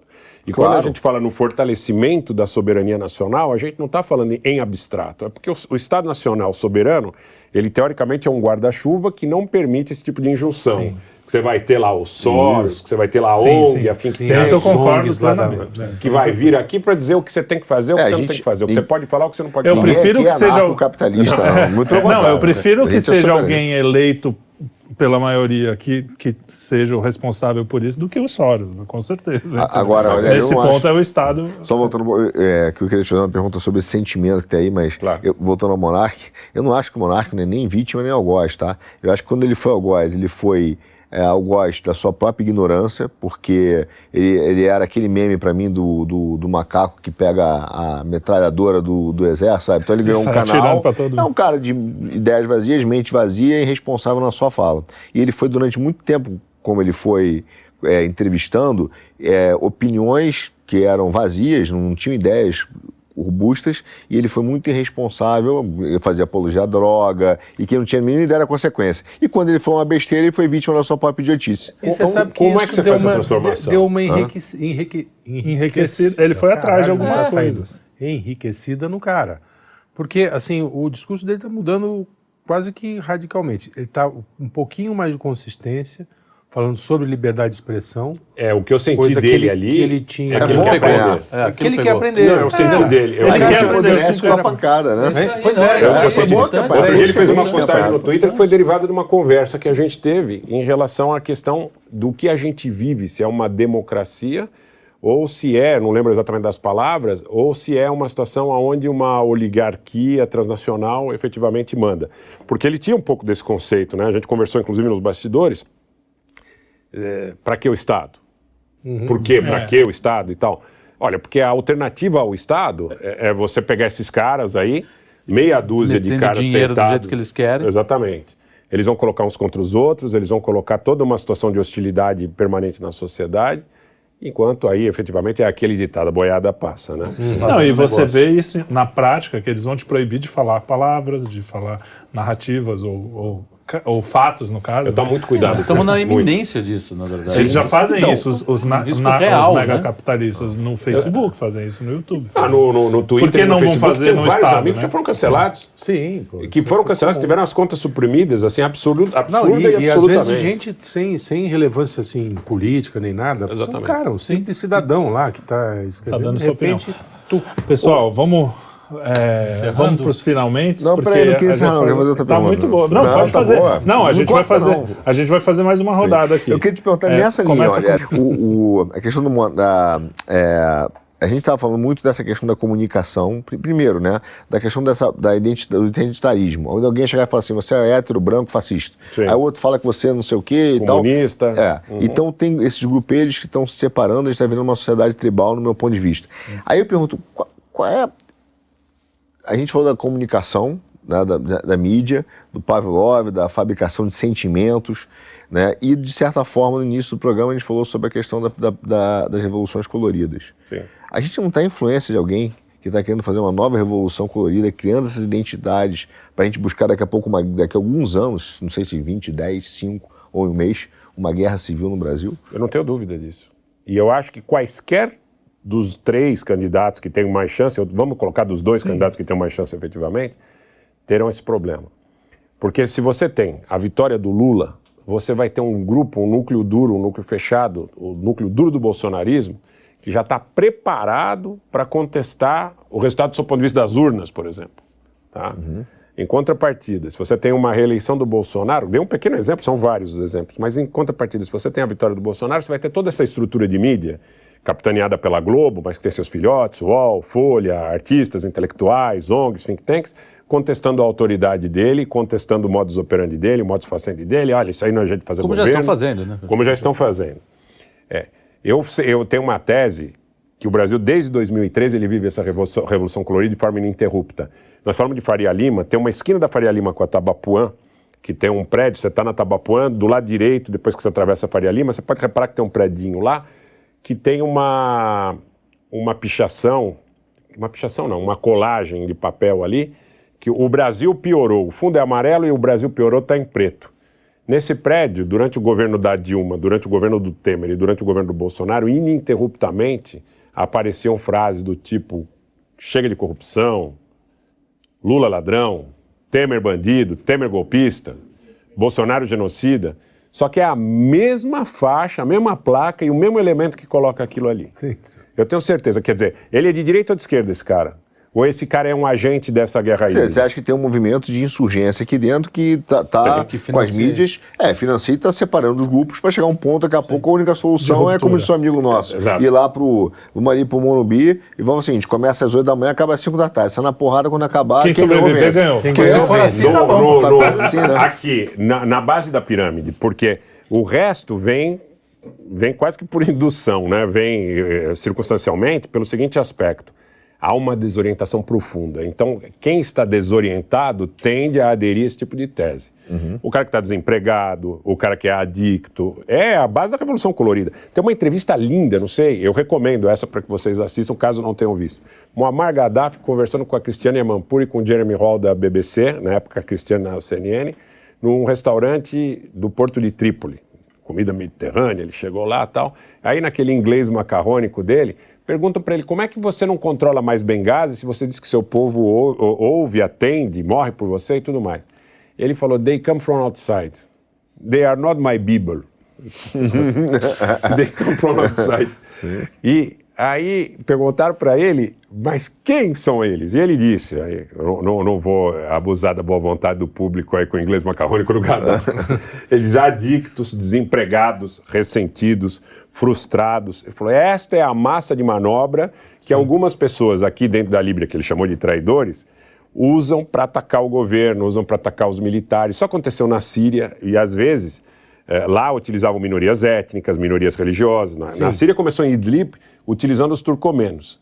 Em Idlib utilizavam os turcomenos exaustivamente aquele sentimento histórico do Império Turco Otomano, de controle daquele território em um tempo histórico e tudo mais.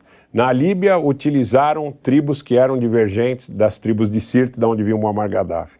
No Iraque usaram os curdos no primeiro momento, no segundo momento usaram alguns elementos xiitas. No Afeganistão, da mesma forma, questão do Pashtun, questões tribais entre líderes Sim. que não se. Né? É, você tem uma, uma parte da população que tem língua persa, outra parte da população que tem influência turca, ou é uma população turquificada. Então, aqui no Brasil a gente tem uma vantagem. Teoricamente, a gente não tem essa diferença. Você pede um cafezinho do Oiapoque ao Chuí, a pessoa Sim. entende. É, isso que eu ia perguntar. Não são casos muito diferentes para ser uma coisa só? Porque uh, o Gaddafi, por exemplo, era um, era um tirano mesmo, né?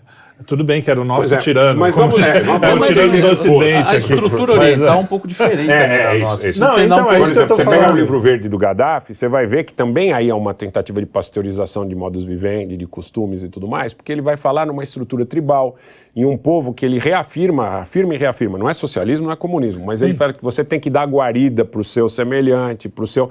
O cara casava na Líbia e recebia 60 mil dólares. O cara casava, recebia 60 mil dólares. Todo mundo recebia 60 mil dólares. Todo mundo tinha universidade grátis, todo mundo tinha. todo mundo tinha casa. Como é que faz isso? Você é capaz de casar, né, cara? Pô, vou, vou pensando, pô. Mas acho que só tem que compensar. Né? Minhas árabes, né? Minha turma, pô.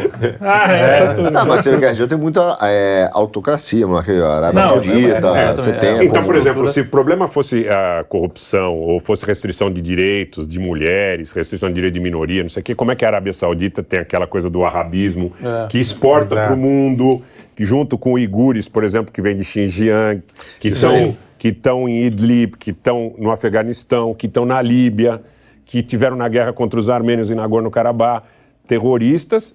E aí tem um outro ponto, não é tanta coisa que é, coincide no sentido de manifestar que há uma direção, eles são, na maioria, sunitas. Eles não são xiitas, mas o brasileiro, por senso comum, entende a palavra xiita, como é, comunista. Como, é, como que é radical, seria o radical, né? Na verdade, é o contrário. Mas eles são sunitas, uhum. a, ma a maioria absoluta. São sunitas dirigidos, pagos, armados em estados, por segundo denúncias, inclusive, do embaixador da Síria na Rússia, corroborado pelo presidente Assad, pela Turquia e pelos Estados Unidos. Uhum. E pelo Serviço de Inteligência Britânico. É, meu amigo. Seria mais ou menos o seguinte: eles usam os ressentimentos locais, né? Então, é, isso, cada ressentimento. É, é agora, no Brasil, para que gente... não fique sem resposta essa ideia. É. No Brasil é, é, a, é, a, história da polarização. Sim. Você é comunista, eu sou, você é fascista, sabe? Então, essa coisa, eu sou de direita, eu sou de esquerda. Mas o pra povo mim, o que... no mundo é infantil, né? Vamos dizer assim, a maioria ah, das pessoas é infantilizado. Ah. Ou pelo menos está, né? Depois pra, da, pra, de uns tempos para é, cá. Para mim, o que despertou esse ódio foi o movimento identitário. Porque a esquerda e a direita sempre teve no Brasil. Você é, teve um jeito ali? teve no, no mundo. No né? mundo, é, mas a, o movimento identitário foi muito utilizado para criar um né? ressentimento, cara, uma coisa. Essa é, polarização não é, só, não é só brasileira. É a mesma coisa, é a mesma coisa. Tudo veio daí. É a mesma coisa. Por exemplo, você está é. na França. É, tem algumas nuances é, que são específicas de casos em função ou de questões étnicas, ou de questões religiosas, ou de fluxos migratórios, por exemplo. Sim. Você está na França, você está andando na França, você está andando num banlieue na França, você vai ver que lá eles estão instando um sentimento contra o nativo com o argelino, com o marroquino, Sim, com o, da, o, sujeito que veio da África subsaariana. Que loucura. E nas, nas cidades onde você ainda tem uma maioria francesa, étnica, eles instam um sentimento contra. Agora, esses fluxos de migração. A Líbia era um anteparo para o fluxo de migração da África subsaariana, do Chad, do Níger. O que tem de gente do Chad e do Níger em Paris é uma enormidade. Uhum. É, Destruíram a Líbia. A Líbia não é mais anteparo. Agora, o que, que eles ganham com isso? Poder só? Eu acredito que concentração de poder, controle, sob o ponto de vista de que esse controle precisa ser permanente, você não pode abdicar. Por exemplo, por que, que você precisa promover essas guerras? Não é só para vender míssil, não é só para vender combustível, não é só para mobilizar as Forças Armadas, é para reafirmar o seu poder de maneira permanente. Olha, eu mando, mas eu não quero ser seu inimigo, mas hoje você foi escolhido como? Eu acho que é o que aconteceu o Saddam Hussein, ele quis negociar com os Estados Unidos. O Muammar Gaddafi quis, olha, vocês querem levar o petróleo? Levem, mas me mantenham aqui. Não, mas é necessário que haja um inimigo que seja derrotado, que seja humilhado, que seja destruído, para que mantenham aquela estrutura de, olha, nós mandamos e vamos permanecer mandando durante muito tempo.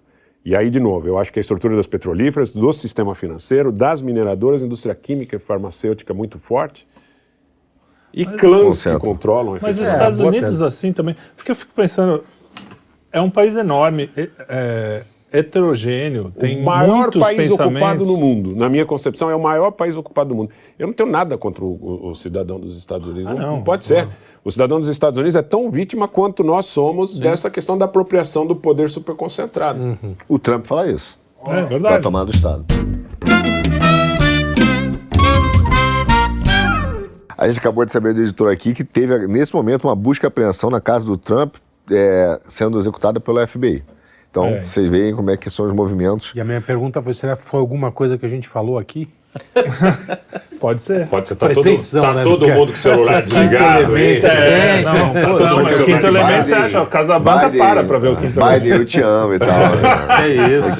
Agora, eu acho que a ideia, eu acho que essa é uma ideia interessante para que as pessoas reflitam. Os inimigos, eles são apontados a partir das demandas desses grupos de permanecerem mostrando sua autoridade perante o mundo e Saddam Hussein cumprimentou Donald Rumsfeld em 82 em Bagdá, tem uma imagem célebre. Depois foi forcado.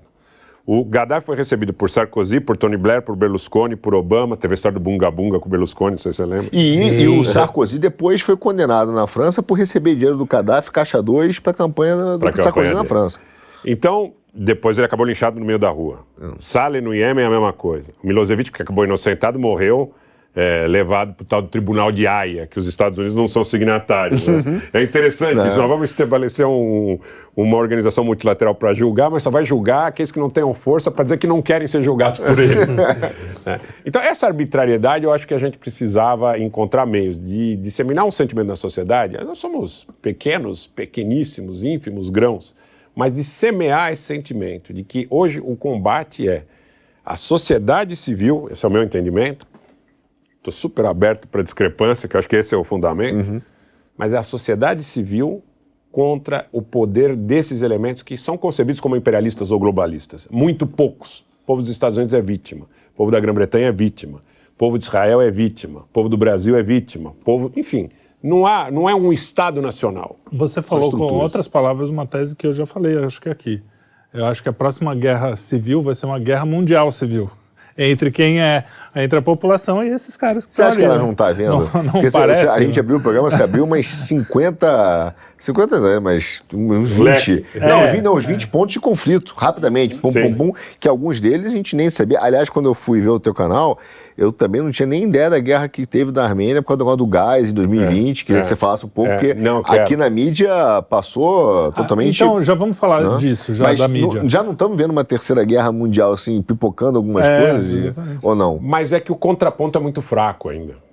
O contraponto, o contraponto tá muito... é, é, é uma conscientização de setores que gradativamente estão sendo aumentados mas ainda são setores que não têm um poder de contraponto efetivo a esse poder. Por exemplo, essa questão da Armênia. Em 2020, 27 de setembro, eu acordei e recebi a notícia que a República do Nagorno-Karabakh não é reconhecida internacionalmente, mas é muito parecido com a questão de Donetsk, Lugansk, Sim. Transnistria e tudo mais, estava sendo atacada pelo Azerbaijão. Bom, nós sabíamos que haveria resistência, houve resistência, houve voluntários que saíram da Síria, do Líbano, da América do Sul, de todo lugar para lá. Uh, o exército armênio, durante 30 anos, se preparou para esse enfrentamento, mas o que aconteceu foi que, surpreendentemente, em 44 dias, o Azerbaijão conseguiu um tratado de paz com concessões muito além do que tinha conseguido, inclusive no campo de batalha. Tá? Eles conseguiram ali 15% do território no campo de batalha, do que lhes foi concedido no dia 9 de novembro, num acordo que teve também intermediação da Rússia. O que, que acontece aí? British Petroleum e Anglo-Asian. Eu estou dizendo isso porque a comunidade armênia dos Estados Unidos fez uma pesquisa e divulgou essa pesquisa, mostrando que eles estavam interessados em que o Azerbaijão tivesse esses territórios eh, dados para o seu controle.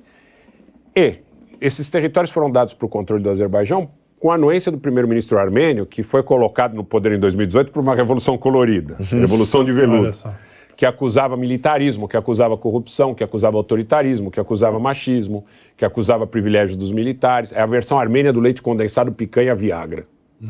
Tá? O fulano, que é herói de guerra, piloto de helicóptero, que foi lá e era herói das guerras anteriores de Artsakh, que é assim que a gente chama Nagorno-Karabakh, ele foi em tal restaurante, comeu com a namorada, não pagou a conta, deu uma carteirada, então vamos derrubar o governo, porque eles são privilegiados, os militares.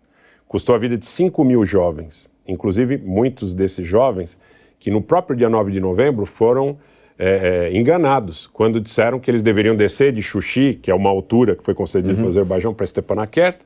Eles desceram na estrada sem cobertura aérea, porque o governo armênio já tinha assinado o acordo, já tinha praticamente rendido a cidade.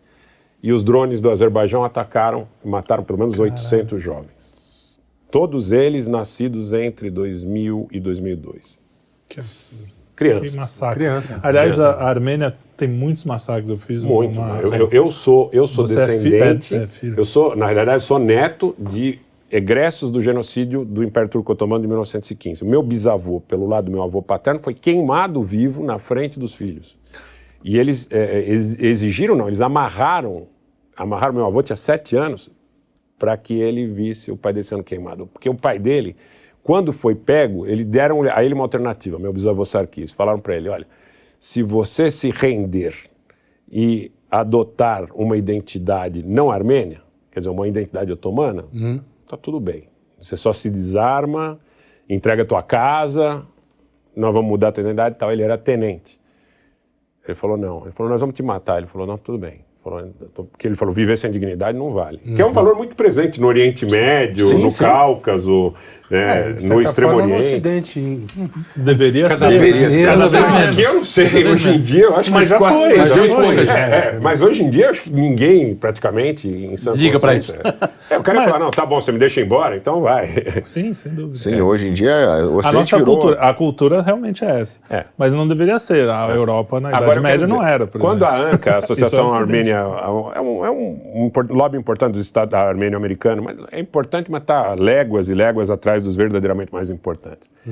Mas ele, é, é, eles fizeram uma pesquisa e aí disseram quem eram os shareholders da Anglo-Asian, quem eram os acionistas principais da Anglo-Asian que tinha ido para a Bolsa de Metais de Londres no período que antecedeu a guerra oferecer cotas do que seriam áreas que o Azerbaijão adquiriria o controle a partir do acordo. Uhum.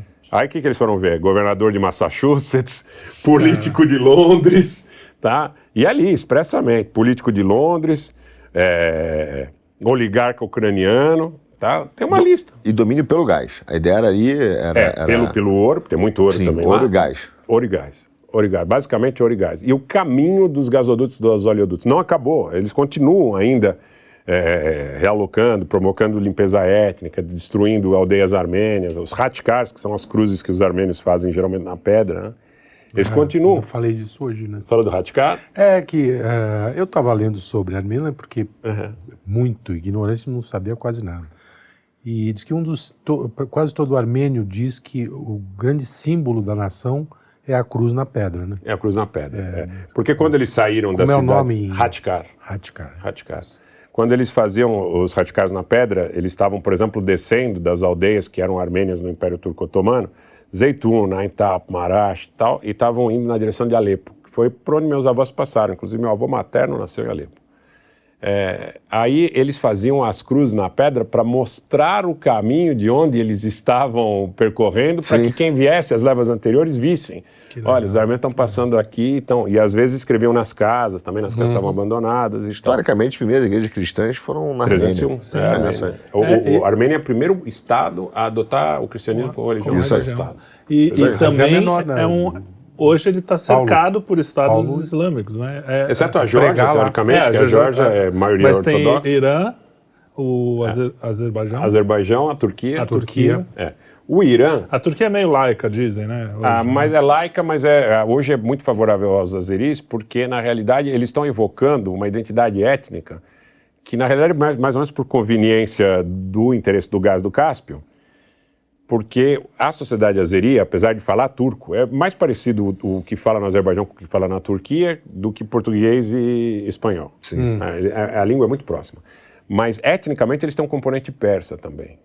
Tanto que é, a parte do Azerbaijão do, do, sul, teoricamente, né, fica no território iraniano. O Azerbaijão sempre foi parte do Irã, mas o que acontece? A partir do momento que descobriram o gás, virou um posto da BP. Tá. Aí inventaram um estado, Azerbaijão, né, terra do gás, a tradução é essa. Ah. É, 1918.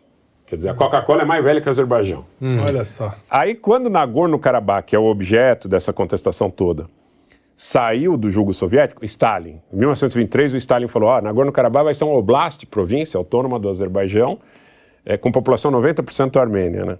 E durante 3 mil anos, com população armênia, com igreja, com Hatkar, com tudo, com toda a cultura armênia.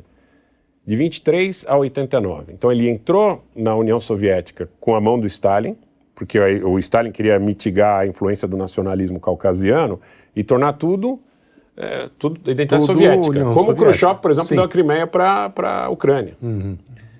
Aí o que, que acontece? Em 89, Nagorno-Karabakh sai do domínio soviético, sob a lei soviética, ratificado pelo Politburo de Nagorno-Karabakh, dois referentes populares, e o Azerbaijão é criado em 91. Quer dizer, Nagorno-Karabakh é criado dois anos antes como Estado independente, uhum. na lei de secessão de Oblast e Okrug. Agora, a máquina de propaganda do Azerbaijão, que tem muito gás, tem muito petróleo, tem muita afinidade com lobbies poderosos mundo afora. O que, que eles disseram? E, aliás, não tem afinidade por questão ética, religiosa, nada disso. Sim. É bufum. Grana. Grana. Eles estão dizendo que a, Azerba a Nagorno-Karabakh é a Taiwan do Azerbaijão. Sim. É, que, é, que é, é, um processo de reunificação histórico. Papo furado, né? Total. No século XI, algumas tribos é, turquificadas, é, é que seriam um antecedente do, dos turcos otomanos, passaram por uma parte da região por Xuxi. Mas tinha sempre, historicamente, 8, 9, 10% de população turca. Isso, isso em 3 mil anos. Aí eles estão dizendo, não, mas quem estava aí não eram armênios, eram albaneses. Uhum. Não eram armênios, eram albaneses, que são um antecedente de uma população turca. Uh, mas as igrejas armênias, o que estão fazendo aí? Não, as igrejas eram UDIs, então é. vocês estão. Que, que também Ele, é um povo albanês, né? É o que eles fazem com tudo, criam uma narrativa e é, fazer. revisionismo histórico é, total. Mas, ó, muita grana, muita grana. Tem um sujeito aí, também não vou citar, não para não dar publicidade para ele, tem mil seguidores lá no Telegram. é, então mas faz de conta que ele é um. repercute interesses é, pró-russos. É um americano. Né? E ele vive escrevendo matéria, dizendo que Nagorno-Karabakh é o. É que eles falam Harabakh, né? Que Nagorno é uma palavra que aí, Nagorno é, é do período soviético, né? Hum. Então, Harabakh é jardim negro em turco, essa palavra. Eles dizem que é o Taiwan, esse sujeito diz que é a Taiwan do, de Baku. Trabalha para o governo do Azerbaijão. Trabalha, recebe do governo do Azerbaijão. E aí ele passa esse sujeito aí como um estudioso de guerra híbrida que ele diz que ele é a favor do governo do Putin. Então, é um desses elementos aí que vem para confundir. Confunde. É o clássico agente de subversão do livro do Yuri é. lá. É, é, é exatamente. É, e, e, faz aquela cara de bobo, que eu não tô, é, tô uhum. falando, é um processo de orgulho nacional, histórico, não sei o quê. Eles estão gastando muito para isso. Agora, provavelmente o Aliyev também é outra peça descartável, né? o ditador do Azerbaijão. É como o Gaddafi, como o Saddam. A hora que eles se implicarem com ele, Sim. esses agentes aí, tchau. Eles, tchau. Tem validade, né? Validade. Tem amigo meu que fala isso, quando acabar o, o açúcar do chiclete, vai embora. É, tá amarguinho, vamos falar ah. para ele, ó, escuta, é democracia, os direitos é. humanos, é. Oh, poluir um rio, aí vai, sabe? É, então, sempre uma desculpa assim. Rogério, o Pepe fala, fala muito do, eu não acho que é a tese dele, pode ter ser, sendo equivocado, mas ele fala muito que muitas dessas guerras que a gente está vivendo hoje, onde você acaba é, essa mudança do é, bilateralismo que a gente tinha, né? E agora vindo realmente para o multilateralismo, com a globalização decretando o seu fim, né? E a volta desse multilateralismo, você tem uma guerra pela, pela, é, pelo domínio e influência de corredores econômicos. Isso. Então, inclusive, o Brasil hoje né, sempre foi, desde o G7 lá atrás, um país periférico, é uhum. tratado como um país periférico, o jardim aqui para cuidar de alguma coisa. Ainda que seja, que seja o lugar que tem comida no mundo hoje. Sim, mas tem um poder, só que é quando dividiram lá, você que gosta muito do Belton Road. É. Exatamente. É. E aí, você você concorda com isso? Quer dizer, essas guerras que a gente vive são pelos corredores econômicos, domínio Muita da nova são. rota da seda. Muita são. Por exemplo, nessa própria questão da Armênia com o Azerbaijão, além da questão do gás e do ouro, você tem a questão da ferrovia São Petersburgo até Bandarabas, no porto iraniano no Golfo Pérsico. Essa, essa ferrovia, que pode ser uma rodovia também, né, paralela, ela teoricamente sai de São Petersburgo, desce para o Cáucaso Russo, entraria na Geórgia, pela Armênia, pelo Irã. É, o grande ponto é, é, a partir do momento em que os turcos ameaçam é, interromper a fronteira armênio-iraniana, né, ligando o Azerbaijão ao esclave de Nakhchivan, que também era armênio, mas que foi expurgado de população armênia, e o Stalin também entregou para o Azerbaijão. Uhum que será o futuro do Nagorno-Karabakh caso Nagorno-Karabakh não consiga independência. Coexistência com os azeris é impossível. Uhum. Eles decepam, Sim. eles decapita, decapitam, uhum. enfim, é todo um processo. Cruel, é. Cruéis. É, aliás, é uma cultura que veio lá do, das hordas mongóis, né? Uhum. Esse negócio da decapitação e tal. Ah.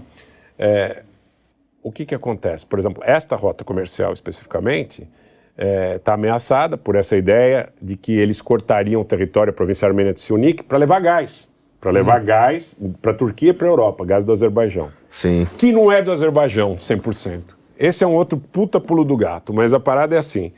Deir Zor, poço da Philips Conoco no deserto sírio, que os Estados Unidos não tiram o pé de lá. Tem muito gás e muito petróleo. Muito gás e muito petróleo. Esse gás e esse petróleo, eles tiram da Síria. E precisa ter carimbo. Alguém precisa ser dono dessa porra. Meteram no Azerbaijão. Fácil.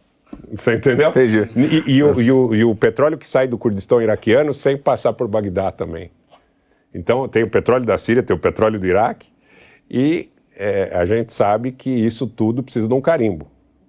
Está uhum. lá o, o governo. E ali está tensionado, então, entre um corredor econômico de domínio russo, americano, então, chinês. Então, e, o, e, o, e, o, caso russo, isso aqui dava outro programa inteiro, mas o caso russo é o seguinte: eh, tem uma disputa muito grande dentro da Rússia, né? Então, aí eu entendo assim, ao contrário do que a maioria dos analistas entende sobre o processo de uma polarização única e exclusivamente entre a Rússia e a OTAN, ou entre a Rússia, os Estados Unidos e a Grã-Bretanha, dentro da Rússia você também tem uma briga de poder muito grande. O Putin, quando ele restringiu o poder dos oligarcas, ele é, efetivamente assumiu a frente de todo o processo, com os elementos que eram antiga KGB e que hoje estão FSB junto com ele e tudo mais.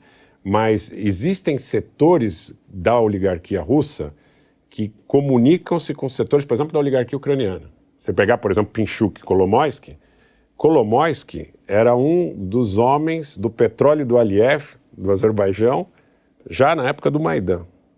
Então, essa gente não foi toda expulsa da Rússia. Essa gente tem um tensionamento com o governo do Putin. Então, o Putin ganha militarmente no território da Ucrânia mas ele vai precisar continuar enfrentando essa ameaça interna o tempo uhum. todo dessas oligarquias. É. É, aí o pessoal fala, não, é porque. Aí o pessoal gosta muito de futebol, né? Então é Abramovich, Berezovski, não sei o quê, mas não é só isso, tem muita coisa dentro desse. É, ali tem, tem indústria das armas, tem. tem não são as oligarquias. As oligarquias que aparecem aqui no Ocidente mas são nada, algumas delas. Vocês né? vão falando assim, eu sou artista, né? Não sei se você sabe. Né? eu sou músico e tal, essas coisas. Vocês ficam falando, o mundo inteiro então funciona uh, por causa de petróleo. Dinheiro não existe nenhuma. Ah, não existe. definição é perfeita. Então, não existe nenhum outro drive na humanidade que leva as pessoas ou à guerra ou a defender o seu país ou a defender. É só o ser humano é a puramente. Mulher, mulher. eu tenho, mulher, eu, tenho, eu tenho irmão. Dinheiro e poder. Eu tenho irmão. Uma, meu irmão tinha 12 anos de idade, um ano e 10 meses mais novo do que eu. Eu, eu, lembro até hoje, eu comecei, andava na frente do lado da minha mãe, um dia ele estava na Marginal Tietê, né, perto do Estadão, no Limão. Ele virou e falou assim, ô mãe, posso te fazer uma pergunta? Ah, pode. A pergunta é forte? Ele falou, tinha 12 anos, lembro até hoje. Ele falou, tudo no mundo é dinheiro e poder? Aí ela falou, mas da onde essa sua pergunta? Aí ele virou, não, é que eu preciso saber, né, porque, de repente, dinheiro e poder, quem não tem dinheiro e poder não faz um bom casamento. Bingo. Mulher, no final, mulher. Entrou, entrou, no final, o problema é. Se todas as mulheres do mundo decidirem que é elas vão gostar de homem pobre, todos esses oligarcas vão fazer voto de pobreza. é esse o grande ponto. Ainda não, é mulher, não, né? Peraí, mas tá mudando. Você tá partindo, você tá partindo, é, você tá partindo do pressuposto que todos eles têm uma uniformização é, Não, não, mas no geral, é, no geral ainda, ainda, é. ainda tá... hoje, hoje eu ouvi um áudio, não vou, não vou contar de quem aqui no ar, porque é o seguinte, é do nosso grupo lá, mas ele estava mandando um, um áudio dizendo seguinte, né, que as pressões dos lobbies em Brasília muitas vezes são suscetíveis a moças bonitas e tudo sim, mais e tal. Sim. Mas aí ele fez essa ressalva. Ah, ele falou, em alguns casos específicos, aí é Biltussuta, aí você consegue é, sim, frases elegantes é. É, moleque. É, eu não sei, eu posso ser o último romântico mesmo. Eu acabei de fazer um podcast sobre Beethoven, eu acho que ainda tem coisas que meu levam filho, a gente é para frente. Meu filho Rogério é pianista. É, levam, levam a gente para. Ele adora Beethoven, adora essa coisa de música clássica. Existe uma multidão uma de pessoas que não estão preocupadas. De, de lidar com os amigos. Porque ele fala, meu, o cara quer ouvir funk. Ele fala, não tem como. Mas então, existe uma, uma imensidade de pessoas no mundo imensidade inteiro. Imensidade é bom, hein? É, é imensidão. é o grande Uma problema é o seguinte, quando você que... entra num iate de 400 pés, acho que você muda um pouco a concepção. Não sei, Imagina. Cara, não, o Cabrasmar de 40 pés tá bom. É, não, não, tô falando que esses caras, eles ah, têm não, um, um nível. Mas essa é que a aí eu, qualquer do cristianismo, coisa... quer dizer, é, da religião, é, que ela então, te, te dá um procedente. por isso que, sobretudo, o cristianismo é o grande mal a ser Inimigo combatido de, em tese, né? Que eles precisam desarmar isso também, como a gente, que o, o, cristianismo é um grande inimigo desse pessoal? Sobretudo eu, na Armênia, né? Que, é, eu acho isso. Você, você é, tem religião? É. Pode responder. Não, eu sou, eu sou, sou cristão ortodoxo, armênio, como 99% dos armênios. Né? Sim. É, inclusive, postei lá no meu canal recentemente até a cerimônia da igreja armênia, né? Tem, tem, meus filhos participando lá. É, eu acho que, sob o ponto de vista da pasteurização, e aí é, é um enfoque talvez um pouco diferente do que você coloca, mas assim, do ponto de vista da ideia da padronização de comportamento, você tem que combater a estrutura dos valores do cristianismo, sim. Uhum. Porque como é que você vai criar essa ideia, né, que é quase nihilista... É, todo esse identitarismo né? é, é, o oposto de cristianismo, né? Esses anarcocomunistas, por exemplo, aqui, né, que eram um dos nossos inimigos mais... Inimigos, até não tem inimigo, mas enfim, sim, eles sim. se nomearam como inimigos. Uhum. É, eles são é, é, pessoas que não, não querem que haja imposição de limite de nenhuma sorte, e, só que eles não entendem aquela velha máxima, aquele velho ditado, que não é nem cristão, mas eu acho que é né, que o seu direito termina quando começa o do outro. Então eles podem falar tudo, eles falam tudo, eles fazem tudo, eles agem como eles querem. Meu corpo, minhas regras, uhum. não sei o quê, eu faço Sim. o que eu quero, eu fumo uma coisa se eu quiser, eu cheiro uhum. cocaína se eu quiser. Uhum. É, é não, que... Família é máfia. É aquela Essa história, é uma outra. O cara mais livre de Cuba era Fidel Castro. Né? se você, se você colocar sua liberdade no limite, é isso. Você vai ser Família máfia é um, é. é um dos clichês clássicos, né? Clássico. É. Agora tem uma moça, acho que não sei se é argentina, não, eu até esqueci o nome, não quero nem lembrar, que, que eles repercutem e eles colocam ali. Não, não, não há obrigação nenhuma de se respeitar seu pai e sua mãe. A vida é sua. Você não pediu para nascer. É, tá? essa, esse é um. É. Mais um clichê, né? É. Eu não pedi para. Recentemente teve aquele vereador que invadiu uma igreja, uma que igreja, inclusive sim. teve um mandato cassado e tudo mais, que alguns setores da, da esquerda pós-moderna, ou esquerda, ou esquerda, uhum. com hífen, é, quiseram alçar, ou querem ainda alçar a condição de herói. Olha, pô, o cara é um cara desprendido, é um cara corajoso. corajoso é, como se entrar, entrar com um monte de velhinha rezando lá fosse muito é, revolucionário. revolucionário, né? É. Tem um amigo Quero nosso, entrar Rubão, no comando vermelho. Aí o, é... o Rubão do Geo Entrar numa boca de fumo para é. acabar com É pena que ele está no Rio, porque é um showman. O cara, uhum. vocês já viram o Rubão? Não? não, ainda não. O Rubão é um showman da comunicação, um showman. Apesar que às vezes eu acho, pode deixar gravado aqui, não tem problema nenhum. Às vezes eu acho que ele sobe um pouco o tom para a capacidade que as pessoas têm de ouvir determinadas coisas que ele coloca ali, tá? É. Mas Rubão, ele é só procurar Rubão. É, é Geoforça, Rubem Gonzalez. É, mas ele coloca coisas que são muito fortes. Por exemplo, que a esquerda anterior, o paredão da esquerda anterior é diferente do paredão da esquerda ah, atual. Sim, é, mudou de paredão. muitos, paredão, muitos da esquerda anterior estariam no paredão atual. Tem um né? arco-íris agora e tal. Ah, unicórnio. Mas, então, o paredão tem buraco dentro. Eu vou fazer minha, a última pergunta que eu quero saber. A última coisa que eu quero saber é o seguinte: é, primeiro, me solidarizar, solidarizar, porque eu, eu me considero um conservador mais para a direita, mas eu concordo que hoje eu acho que a, a separação está mais não é esquerda e direita, é em cima e embaixo. Assim, a, a, eu estou é. muito mais próximo de alguns setores da esquerda que, como, que pensam como você do que como. Não que você seja de esquerda, mas eu estou dizendo assim: Sim. muitos setores da esquerda, o Aldo Rebelo.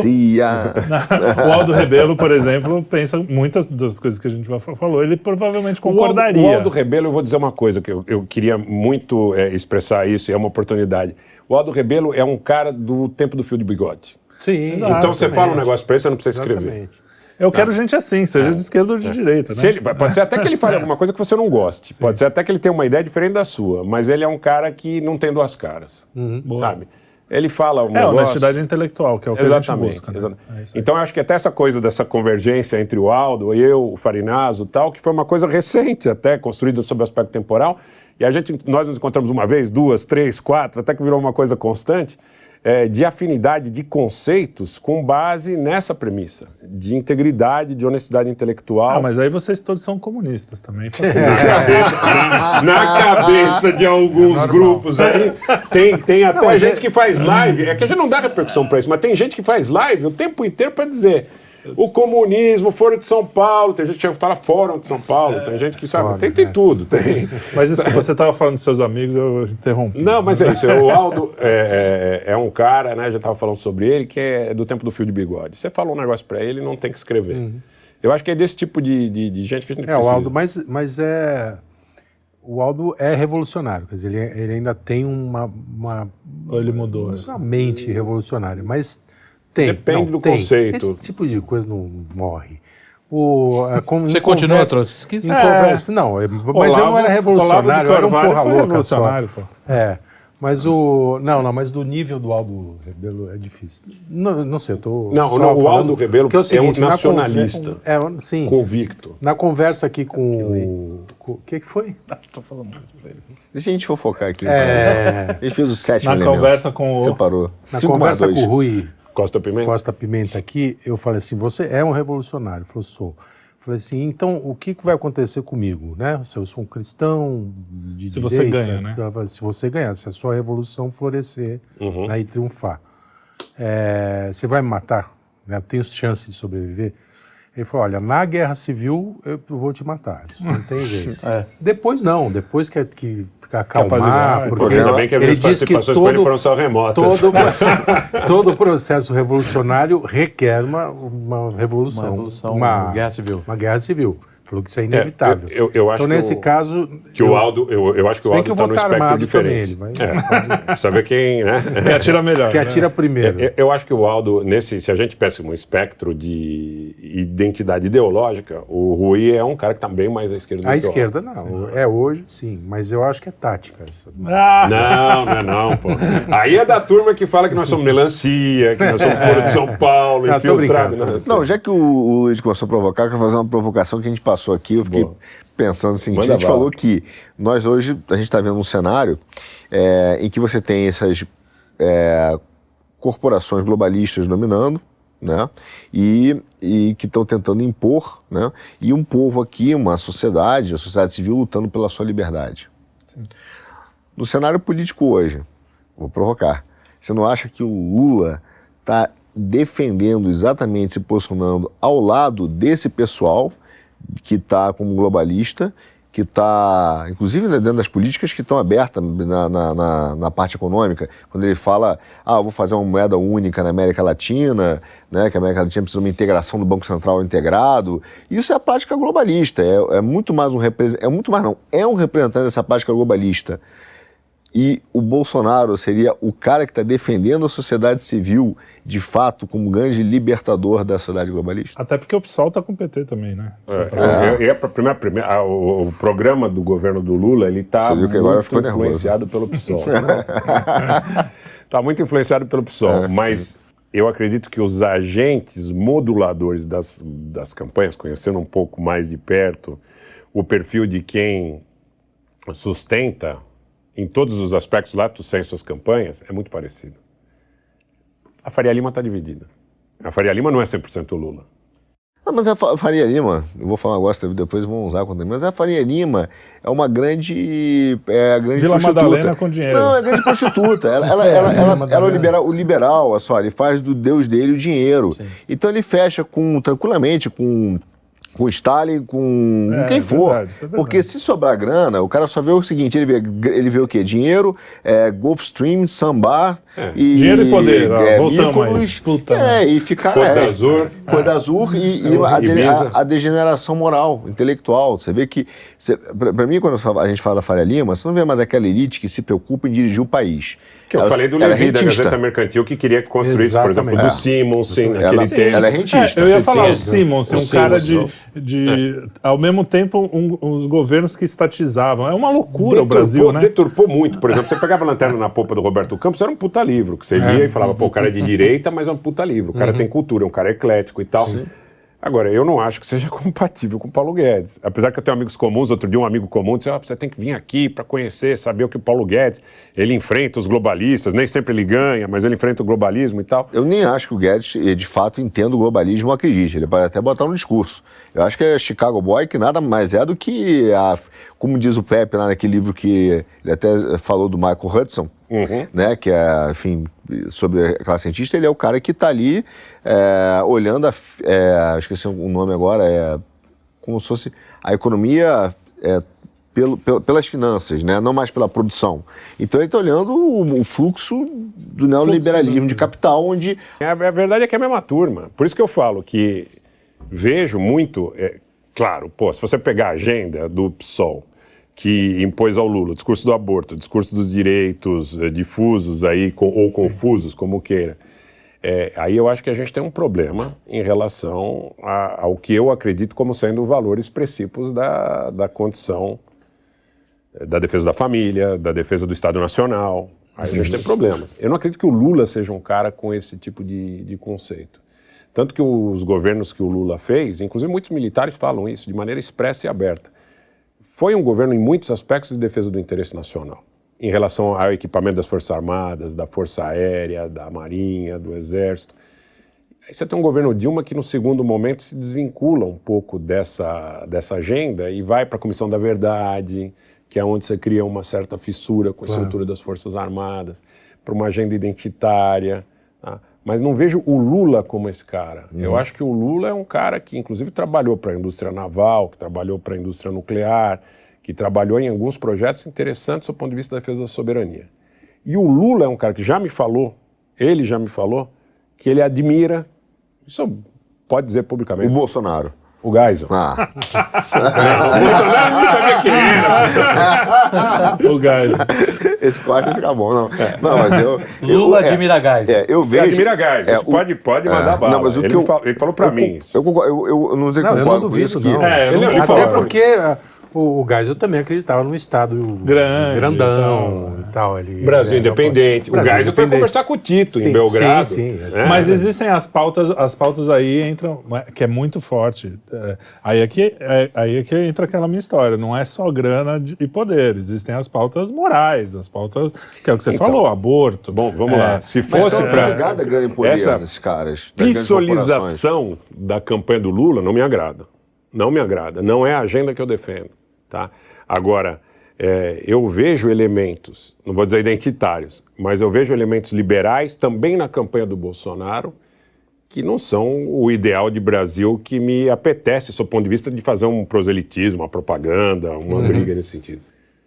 Eu ainda prefiro defender a agenda do Brasil okay. e eu acho que a questão da escolha do candidato, não que ela seja menos importante, mas ela deveria corresponder a uma pressão da sociedade para que a agenda majoritária fosse da soberania, da manutenção da Petrobras, do, do, da Banco Sim. do Brasil, do BNDES, que a gente não falou, mas o BNDES é um indutor do desenvolvimento. Como é que você vai fazer Estado Nacional com construção civil pesada? Por exemplo, ah, foi financiar em Angola. Porra, mas quem estava em Angola era uma empresa de construção civil pesada brasileira, assim como ah, a Mendy Júnior estava no Iraque. Não mandou dinheiro para ditadura, como ah, mas, sabe, mas foi construir em Angola, pô, que a construtora fizesse é coisas aqui, cacete. Não, foi construir aqui no Brasil, também. pô. Em Miami também não, em lugar. Mas não eu não quero que o dinheiro do meu, o subsídio do meu imposto seja mas não usado para o Brasil para a empresa privada lá dos, dos caras, não para o Brasil. Mas na balança comercial ah, bom, mas aí é longe. É, né? mas, mas é, aí, aí eu, tem que eu, dar um eu acho que essa discussão boa, mas acho que, a gente, acho que o BNDES deveria ter um, um, foco realmente em Brasil. A ideia de internacionalizar as empresas brasileiras é ótima, mas Pequenas empresas não, como... É, é total... eu, a gente tentou pegar o BNDES, mas não é. pegamos, ah, porque não dá. Não, não, médias empresas. pequenas, médias empresas. A, a Odebrecht, a Odebrecht tinha total, a Odebrecht tinha total condição, porque é muito interessante esse negócio. Todo liberal da Faria Lima adora falar do livre mercado, mas adora falar do BNDES. Quando ele, ele manda é, você para tomar dinheiro no, no, exterior, mas ele não toma. Então ele fala assim: não, eu vou para Angola, então vamos, faz outra abertura de capital, faz outra emissão de dívida na Europa. Pô, mas é caro, eu vou tomar no BNDES. Uhum. Então, cara, na verdade, Fica todo liberal quer um pedaço injusto. Estado para ele. É, isso é fato. Todos mas eles. como é que o chinês está comprando coisa aqui? Como é que o chinês está comprando coisa na Argentina? Com os bancos de fomento deles. Tudo bem, mas aí tem uma estratégia mas é, dois erros não né? Fazem... Tem uma estratégia de domínio. Dois erros não fazem um acerto, okay. Não, não, olha só, é diferente. Não, não, não, não acho isso. Eu acho que assim, que se fosse voltado para a questão, por exemplo, do interesse princípio nacional na expansão, por exemplo, porque a, a África portuguesa, Angola, Moçambique, Guiné, etc., seria um espaço onde o Brasil poderia, não sei se é a palavra imperial, mas o Brasil poderia colocar seus tentáculos ali de uma forma Cuba é a mesma coisa. Não, eu, eu, não tenho nenhum, nenhum problema com isso. Aliás, eu acho a estratégia de geopolítico do Brasil se expandir para pensar, e pensar grande mesmo, seu império e tal, e, pancadaria. Não tem que ter esse negócio, ah, império. Não, não tem que ter testosterona. É, assim, é o mais grande, pô. é, ah, eu sou império. Sou, não tem nenhum problema. Não, mas, o meu dominava a América aqui, Latina toda que só tem. Tem Paraguai, tem Argentina, é. tanto império para a gente resolver aqui. Sabe, Vamos, a gente é o Zé Comé com medo do catatal, fica um paísinho pequenininho ali do lado, ai meu Deus, tal. Um bando de catatal na América é, Latina, é, é um outro programa, isso aí. Ó, é. gente, eu vou, eu vou agradecer, é, porque já tá. Pô, foi o maior, o mais longo programa mais longo. Do, do, E eu, sinceramente, acabar... sem puxação de saco, mas rasgação de cedo, mas não vi o tempo passar. Foi bem é, legal. Pô, que legal. Foi como se realmente a gente estivesse numa conversa na sala de casa. Isso, pô, né? E adulta, eu espero, porque é isso não, que a gente busca aqui, né? Certamente. Então, quero agradecer a sua presença. É, quer falar alguma coisa? Vocês querem. Eu vou fechar finalizar? dizendo que a única coisa que me preocupa nesse nosso projeto, que a gente fala do Brasil, das tensões, é realmente a pistolização não só do PT, mas do Brasil. Quando o Boulos fala que quer fazer a maior bancada de esquerda da história, para mim ele está dizendo que ele quer ser presidente da Câmara. E isso é assustador para quem vive no Brasil. Até porque quem manda, quem como a gente já, já mostrou aqui, não é bem o presidente, é todas essas forças. O presidente da Câmara manda muito. Eu acho que hoje até o Legislativo, de alguma forma, também vale um outro programa inteiro, mas eu acho que até o Legislativo, de alguma forma, tem suas atribuições relativamente atenuadas por um excesso de poder atribuído ao Judiciário, ao Ministério Público, na Constituição de 88. Não deixaram o Lula ser ministro da Dilma, não deixaram a Cristiane Brasil ser ministra do Temer no trabalho. Acertaram isso. Não deixaram o Bolsonaro não, nomear o superintendente da Polícia Federal. É isso aí. Só todos são atos privativos do Poder Executivo. Sim, sim. sim. Tá, tá. É, é sob esse conceito. Cê, né? Não, não, não pode, a, a, lei tem que ser fria. Você não pode falar, ah, mas a intenção dele é salvar a Dilma. É. Paciência. É, aí tem gente também que vai falar, ó, oh, Cristiano Brasil não era para assumir, o Lula era, vai começar é, aquela é, é, é, Não, aí a gente... Eu não tenho dúvida, eu sei que a Constituição é isso aí, mas é piada, porque Cristiano Brasil realmente é duro. Né? Carlão, manda aí. Muito obrigado. Eu que agradeço. Foi muito bom papo e é isso, dinheiro e poder. Dinheiro e poder. não tenho dúvida. O contraponto são os valores morais, esse é o problema. É, isso aí. Verdadeiros. Legal. É, também agradeço, foi muito bom, conversa fluiu. Só uma pergunta totalmente fora do coisa, porque eu sou cozinheiro, gosto, minha, meu ofício real é cozinha.